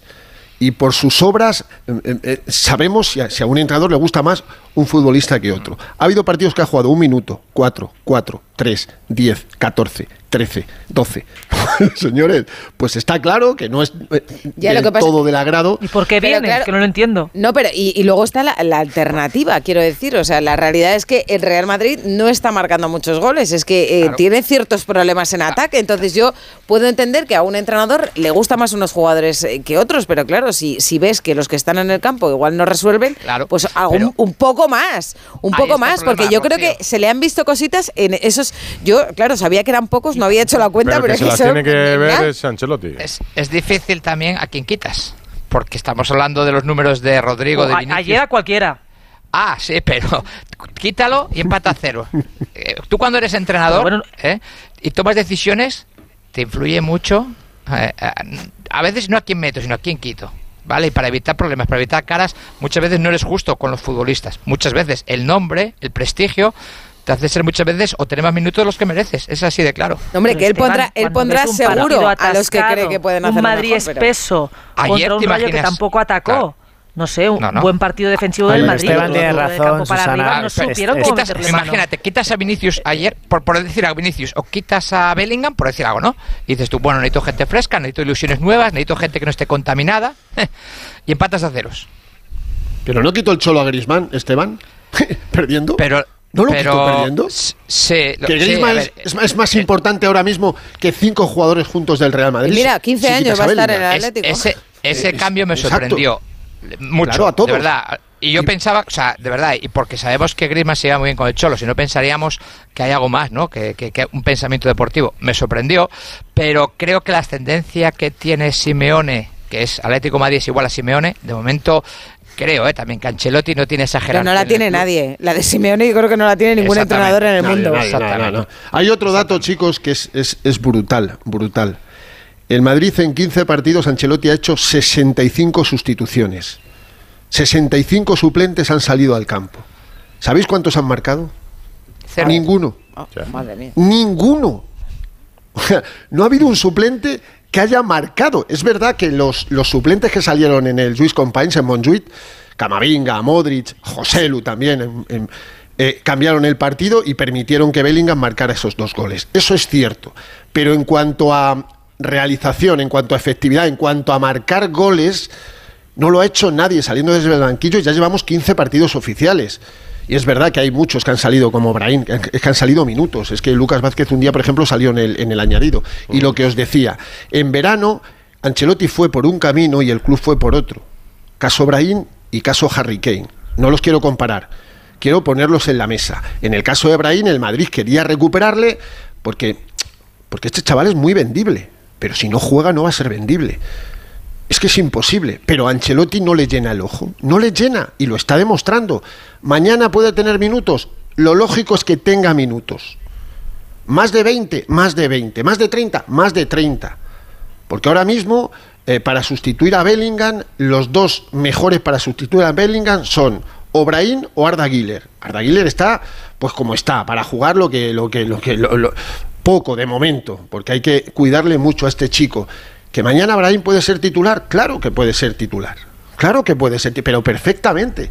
Y, y- y el Bernabéu y la afición quiere ver a este chico porque hay que buscar soluciones como por ejemplo el otro día frente a, al Rayo Vallecano, que el Madrid no las encontró y repito, hizo solo tres cambios en tres ventanas, no hizo cinco, ¿eh? Ya, eso es verdad. La solución es Mbappé. Ah, pensa- pensaba que ibas a decir, que Susana. Susana, pensaba que ibas a decir que la solución era Raúl. Raúl Oh, González oh, bueno, Blanco. hoy ha hablado Raúl. Que ha hablado hoy. Y ha hablado bien. Raúl con además. Mbappé. Sí, no, no es, no es habitual hablar, eh, eh, escuchar a Raúl, que eh, cumple su quinta temporada en el filial, en el Real Madrid Castilla, que el otro día pegó un recital contra el Atlético Baleares en el Di Stéfano, el equipo jugó muy bien 5-0, y hoy en un acto de la marca de Padel Comeback, de la que es eh, uno de los embajadores, eh, pues Raúl ha querido hablar eh, y repasar un poco la actualidad del primer equipo, del primer equipo, de Vinicius, de, de la falta de gol, de qué pasó eh, con el Villarreal, de cómo se ve en el club y sobre todo ha hablado para empezar de Jude Bellingham. Bueno, no es que me sorprenda, pero sí es verdad que el comienzo que ha tenido, pues yo creo que nadie lo podía imaginar, pero creo que mm, tuve la, la suerte de cuando, cuando llegó los primeros entrenamientos que compartíamos con el primer equipo, la verdad que me sorprendió mucho, lo, lo conocía, pero verle, verle cerquita y ver las cosas que hace, creo que, que, bueno, que es un, un jugador con una personalidad, con un talento y que se ha ganado el cariño, el respeto eh, de todos los madridistas y de la gente del fútbol, porque yo creo que a muchos sí que le ha sorprendido. ¿no? Yo entreno a, a jugadores que tienen su misma edad y bueno, y él está muy por encima en, en muchos aspectos. Tiene todo, eh, sabe, sabe jugar, sabe dar asistencias, que corre por el equipo, que marca goles. Yo soy un- una persona de club, cuando fui jugador soy una persona de equipo, estoy encantado con lo que, con lo que hago y bueno, lo importante es, es ayudar en el día a día y el año que viene o la próxima temporada pues ya se sabrá. En esto de fútbol no existe el año que viene, existe el hoy y el próximo partido. Vinicius es un jugador eh, muy importante de- del club y tiene el apoyo de, de todo el mundo, de los aficionados y va a seguir dándonos muchas alegrías. Oye, pues... Yo sí que Que confieso se ha opinado, una- ¿eh? O sea, se ha Sí, mojado en el sí, asunto. debería prodigarse más, venderse un poco más. A mí es que siempre me ha Porque encantado cinco años Raúl. en el Madrid le hemos Siempre. escuchado dos veces. Sí. No le gusta, ya sabes. Pero siempre fue así. No, no, ya. Siempre, siempre. No va a cambiar Siempre, ahora. siempre. sí, Vamos, sí, y sí, el mensaje entre líneas, oye, yo encantado, ¿eh? Cuando necesite el Madrid, yo aquí estoy. Bueno, pero su apuesta está clara. ha sido su carrera, así en realidad. quedarse este año, digo, ha tenido ofertas eh, importantes, las ha tenido hace poco como el Villarreal y él se ha quedado porque él sabe, no solo lo sabe él, sino bueno, el- todo el mercado de entrenadores que lo más probable es que surja una, una oportunidad Le surgió- a final del en Le surgió, junio. yo creo que el Villarreal se está arrepintiendo todavía de cuando hizo un casting y en ese casting estuvo Raúl y escogió a Pacheta, no sabemos muy bien por qué. Y todavía se está. No, Raúl no se arrepiente. Pero Raúl se No, Raúl quiso no, digo el. Villarreal. Ya, No, pero yo no sé ya, ya, si, ya, si Raúl pero- quiso, quiso marcharse. ¿eh? Yo creo que ellos saben que, Claro. Que, la, que la continuidad de Ancelotti es, bueno, es- podría ser. Te digo que en el club. Raúl sabe lo que piensan que dentro también. Sí, pero bueno, hay gente que en el club está eh, empujando porque siga Ancelotti, porque creen que es el jugador el entrenador ideal, Mm. la parte del club no. Y ahí, bueno, pues surge y alguien le va a tocar, sea Xavi Alonso, sea Raúl, o sean otros clásicos, ¿no? Más, más eh, de de nombres quizá con mayor experiencia. Y Raúl creo que hace una apuesta inte- inteligente porque, bueno, está ahí cerca, eh, tiene muy buena imagen con la afición y depende cómo lo haga con el Castilla, pues así será la, la puntuación que tenga al final Pero del y salir y, y dejarse querer un poco, ¿no? Porque es verdad que Pero no, eso nunca Raúl ni lo va a hacer, así. eh, pero no lo va a hacer Rocío. No, Yo- no, pero quiero decir, pero hoy le preguntan, No le dice nada y dice, bueno, pues el año que viene. Ya, ¿Pero, pero, qué va a decir? ¿Pero cómo ahí. va a decir teniendo a Es que Ancelotti no puede que, decir que ni se media. cruce con él No, cada ya, mañana? ni- pero ni media, está dentro del Madrid, No, está dentro del club. Ya, pero se, deja, pero se deja ver. Que no, pero es que tampoco le interesa, si ya está más que visto Raúl. Todo el mundo sabe quién es yo os Raúl. digo que Bueno, ya, pues pero es que está relación- Xavi Alonso también, ¿eh? La relación Sí, yo-. Real Madrid-Raúl Yo echo de es menos muy que diga cosas como la de ahora, ¿eh? La de cuál, eh, Burgos, el Madrid con, con Raúl. Muy extraña. Pero Yo no siempre, lo ¿eh? acabo de entender. Sí, de siempre, pero ahora estamos hablando de entrenador, Edu, de los cinco años. Es, es- es algo que a mí me cuesta descifrar. Me cuesta- de verdad, os lo digo. Pero que siga es. en el Me cuesta- Castilla o... No, que, que haya más ganas de parte de- de- del club de que se vaya al Villarreal que del propio Raúl. Os quiero recordar que en el casting del Villarreal Raúl fue el último. El último. Pacheta estaba prácticamente firmado el martes, no lo digo yo, lo dijo Pacheta. Y lo de Raúl sale, ¿os acordáis dónde estábamos? ¿no? Yo por lo menos me acuerdo dónde estaba en Tiflis. en la previa. Eh, y, y- y- y sale el jueves, sale el jueves el interés del, del Villarreal. Creo que hay una parte de- de- del club que tiene más ganas de, que Raúl eh, fiche por otro equipo que, que el propio Raúl en ocasiones. Porque ahora mismo es que estamos hablando a 7 de noviembre. eh, si tuviéramos que apostar, chicos, todos diríamos que si no sigue Ancelotti, que creo que no va a seguir la próxima temporada, el entrenador Xavi se Alonso. llama Xavi Alonso Olano. Eso lo, lo- lo sabemos todos, porque es así. Luego puede, el mundo del fútbol cambia constantemente, de semana en semana, de día a día. ¿Quién te dice que Ancelotti no gana Liga y Champions Vamos. y se va o no gana Eh, nada? Correcto. Si hace una buena temporada, el Madrid le renueva. Ancelotti seguro. Lo que creo que El Raúl otro día dijo. Sigue, sigue, va, a Esteban. entrar, va a entrar en primera seguro. Va a tener una oportunidad de entrar en primera seguro, Raúl. O sea, Segurísimo, eso... Sí, sí, sí, va a depender de él. Yo creo que la apuesta Sí. es hasta junio y ver si, se- si hay es. oportunidad de coger el Y- primer equipo y si no, sí que claro, es no aceptará. el Madrid siendo el entrenador del Castilla. Y es importante, Jaime, que elija bien ese primer destino, ¿no? Sí, sí, sí, sí, porque hemos Igual que Xavi Alonso lo pensó mucho, incluso estuvo en el filial de la Real luego cuando se marchó. Ese primer destino que le va a marcar su sello futbolístico es muy importante elegirlo bien, creo, ¿eh? A ver, a, Ra- ¿Os acordáis a- a cuando Xabi vino- Alonso. A, a Xabi Alonso le ¿Os persigue. acordáis cuando vino Dime, dime. el Sevilla, el Sevilla a Madrid para eh, el sustituto que al final fue Diego Alonso? ¿Os acordáis? Sí. ¿Salió el nombre de Raúl o no? Sí. Porque Víctor Horta le quiso para el Leeds. Ajá. Y en, el, y, en el, y en el club hay quien te decía, pues sí, sí, le quiere el Sevilla. Decía, joder, qué ganas tenéis, macho.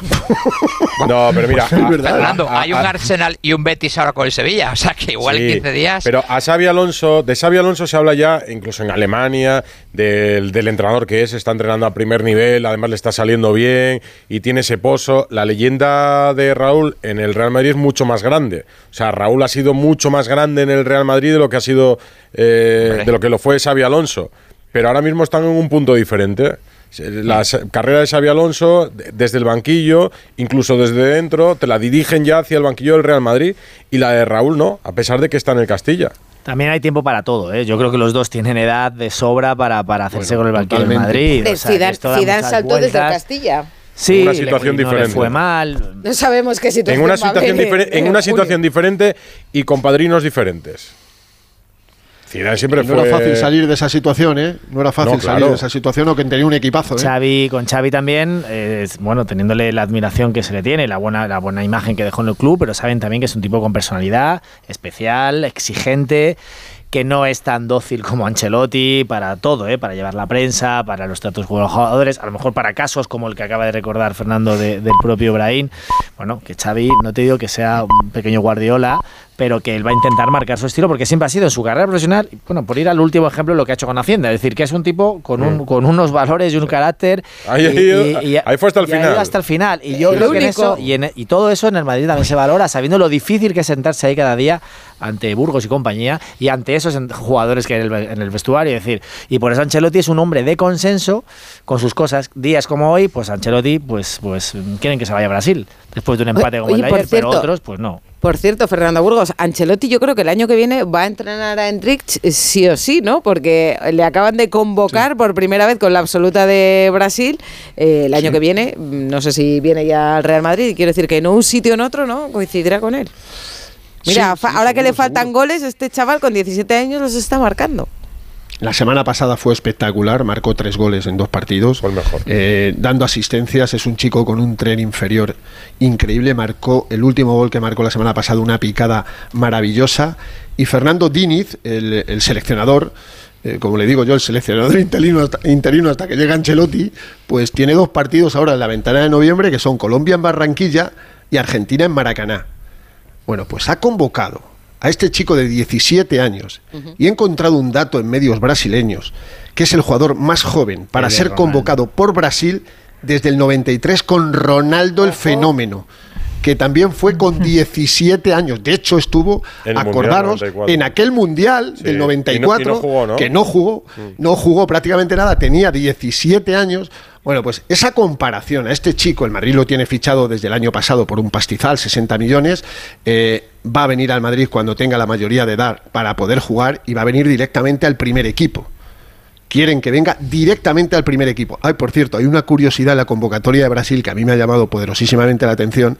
Ponen goleiros, defensores, mediocampistas y atacantes. Pues veo que en los mediocampistas, que no dejan de ser centrocampistas, está un tal Rodrigo Goes. Sí, sí, Y digo yo, ahí. ¿esto?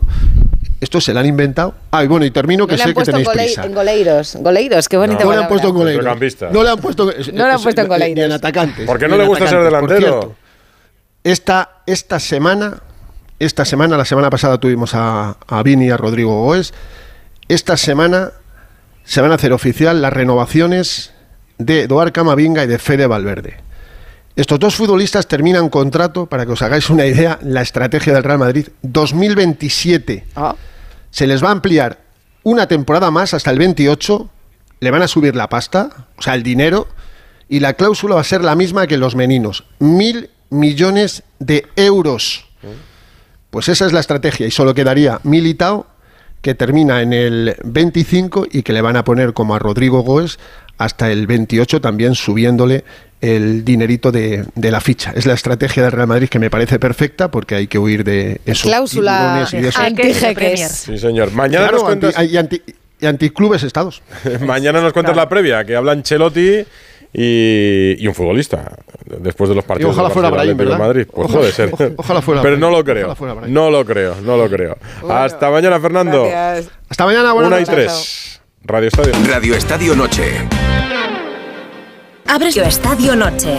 Rocío Martínez y Edu Pidal.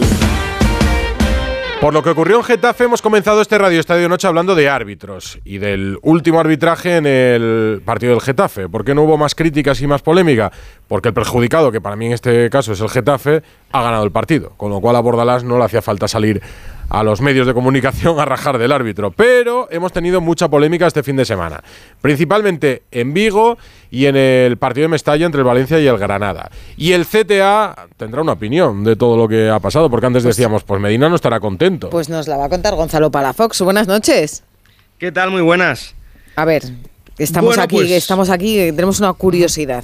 A esta hora, a la una y seis minutos de la madrugada, más contentos que, y satisfechos que, que ayer, eso seguro. O sea, de, Burgo- Porque de Burgos ha salvado la jornada arbitral. De Burgos, Para mí no solamente la ha salvado, sino que ha hecho un, un clinic de lo que sí que hay que hacer. Escuchaba antes a, a- Sí, y a Jaime. eso de lo que no hay que hacer.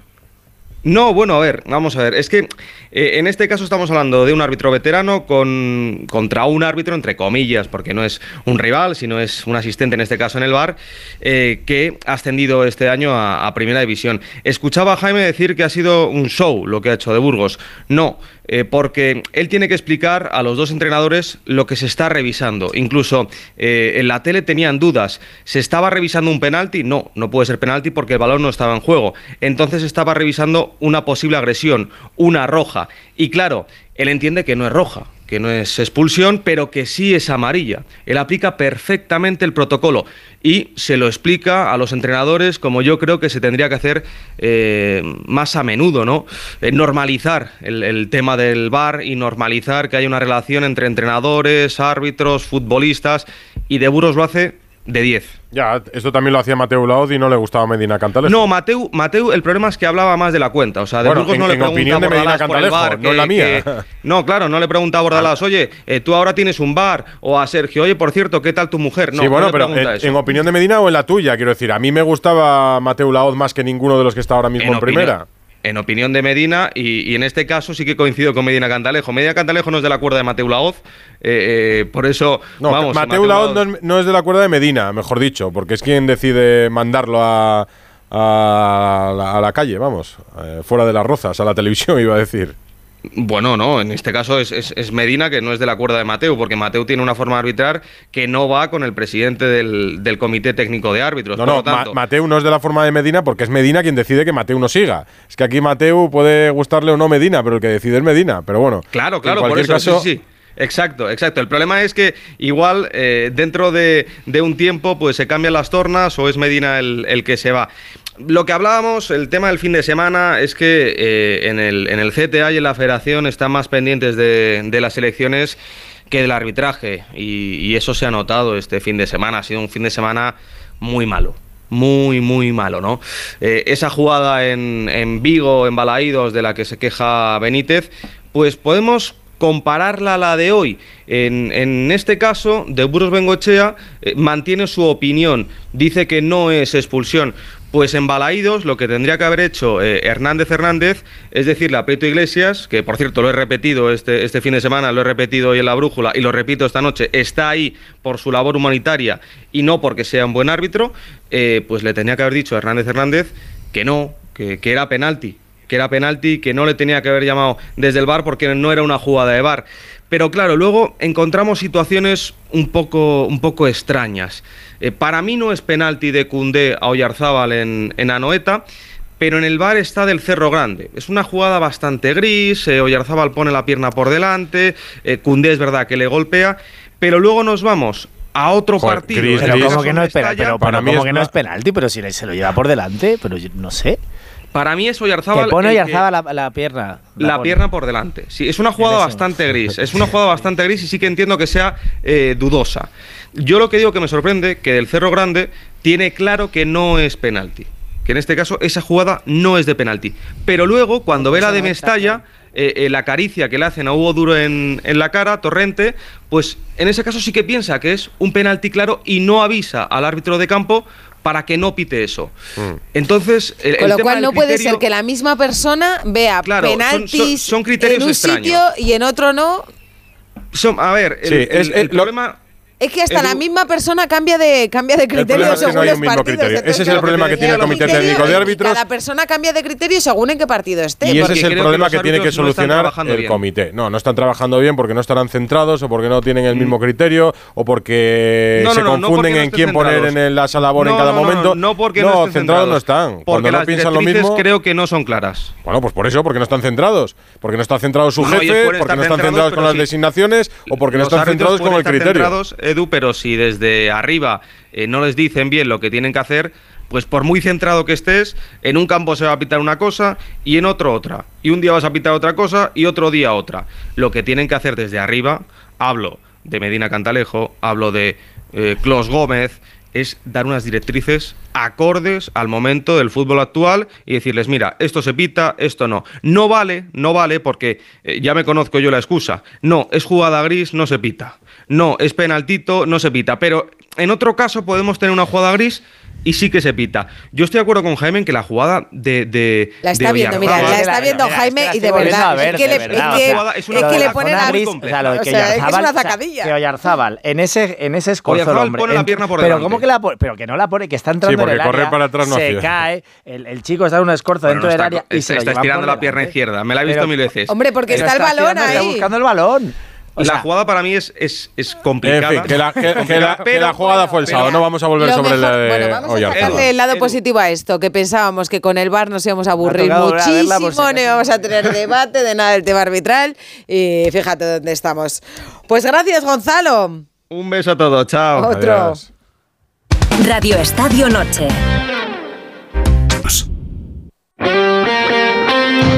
Radio Estadio Noche. Rocío Martínez y Edu Pidal.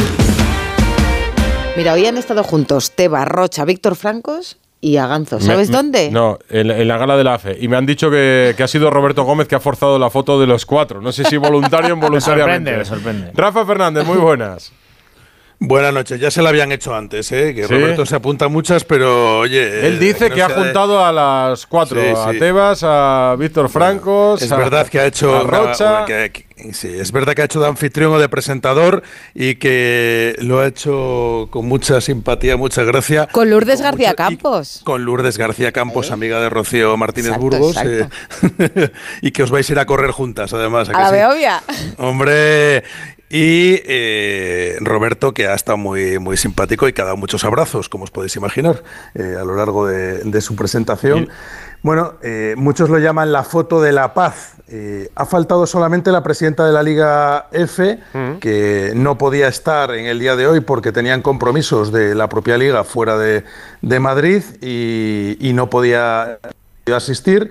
También ha estado el nuevo secretario general, que eh, ahora es adjunto, pero que a partir de diciembre será el segundo, el número dos de Jan Infantino, Matías Grafron, que ha acompañado también esta gala, y eh, el jefe legal de, de la FIFA, eh, Emilio García Silvero, que es otro de los nombres que se ha hablado que podría llegar a ser un candidato a ser presidente de la Real Federación Española de Fútbol.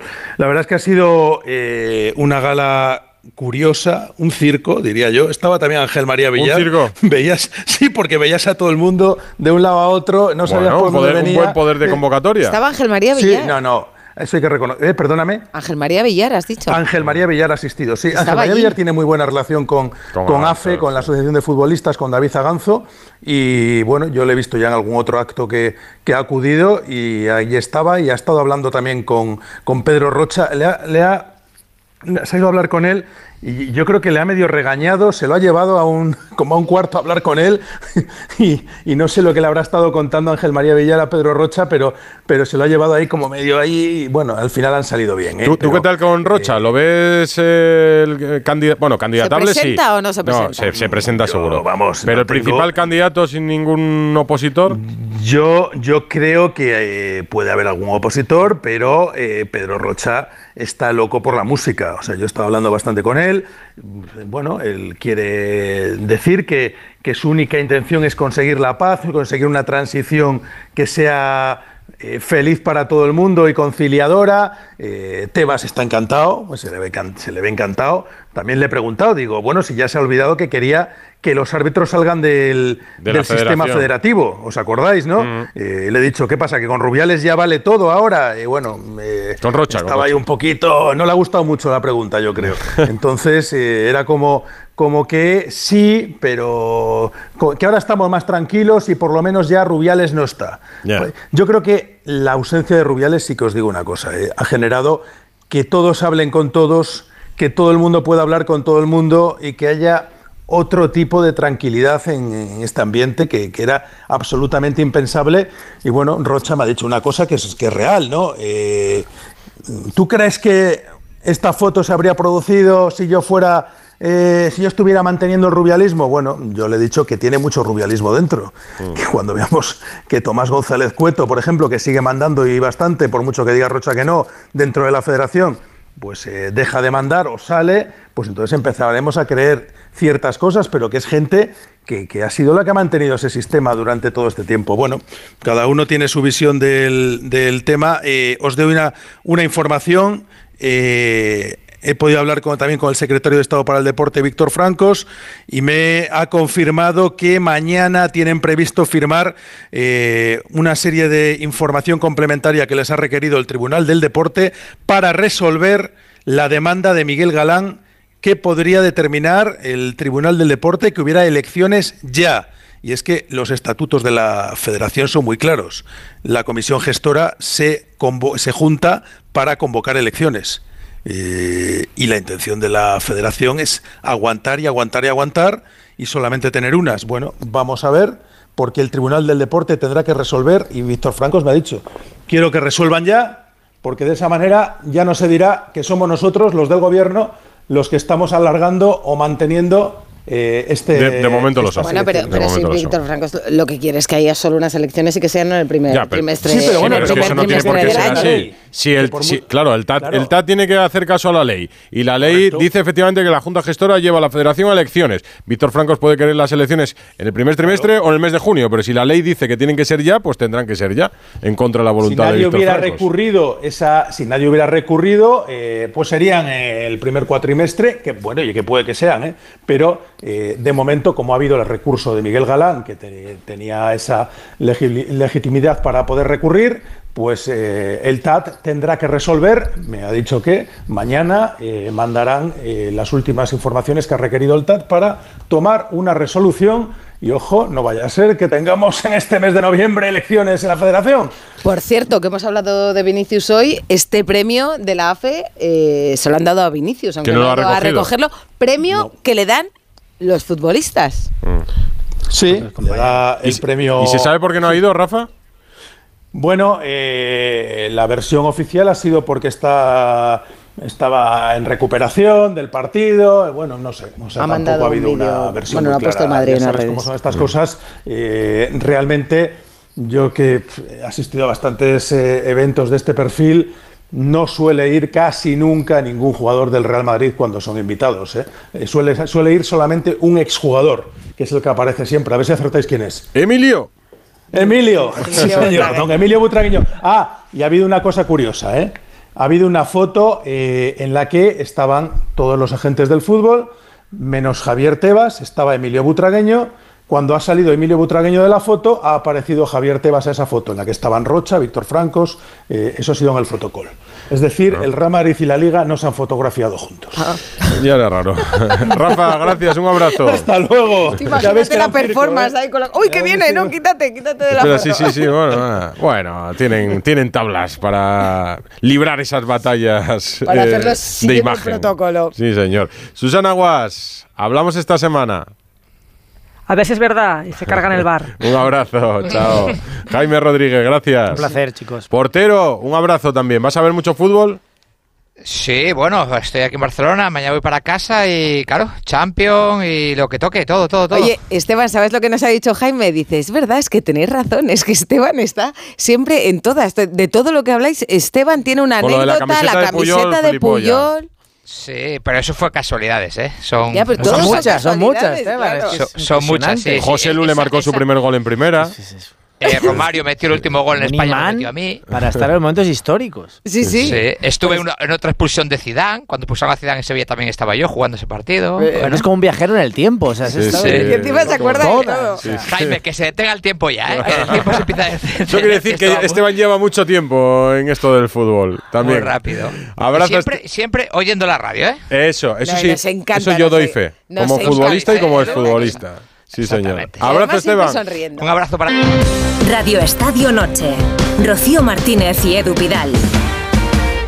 Pues primeras palabras de Jennifer Hermoso en Sí. una entrevista, Ana. Sí, después de todo el caso Rubiales, ha roto su silencio en la revista GQ, ha sido elegida la mujer del año y ha dejado claro que, que evidentemente no lo ha pasado mal y que no lo ha pasado bien y que, no- y que lo sigue pasando mal, pero que está fuerte porque lleva mucho tiempo trabajando con una psicóloga que le está ayudando en todo lo que es este proceso, que está recibiendo amenazas, que ha recibido amenazas y que está asumiendo las consecuencias de un acto en el que ella no tenía nada que ver, que no ha buscado y que evidentemente no es algo suyo, pero que está intentando, como dice ella, con esa ayuda psicológica salir de, de este momento. Y una de sus compañeras en la selección, Aitana Bonmatí, ha recibido hoy un nuevo premio, todos merecidísimos, va, Se a exactamente, dar. va a cosechar a una cantidad de premios es- espectacular Aitana Bonmatí con los compañeros de Mundo Deportivo.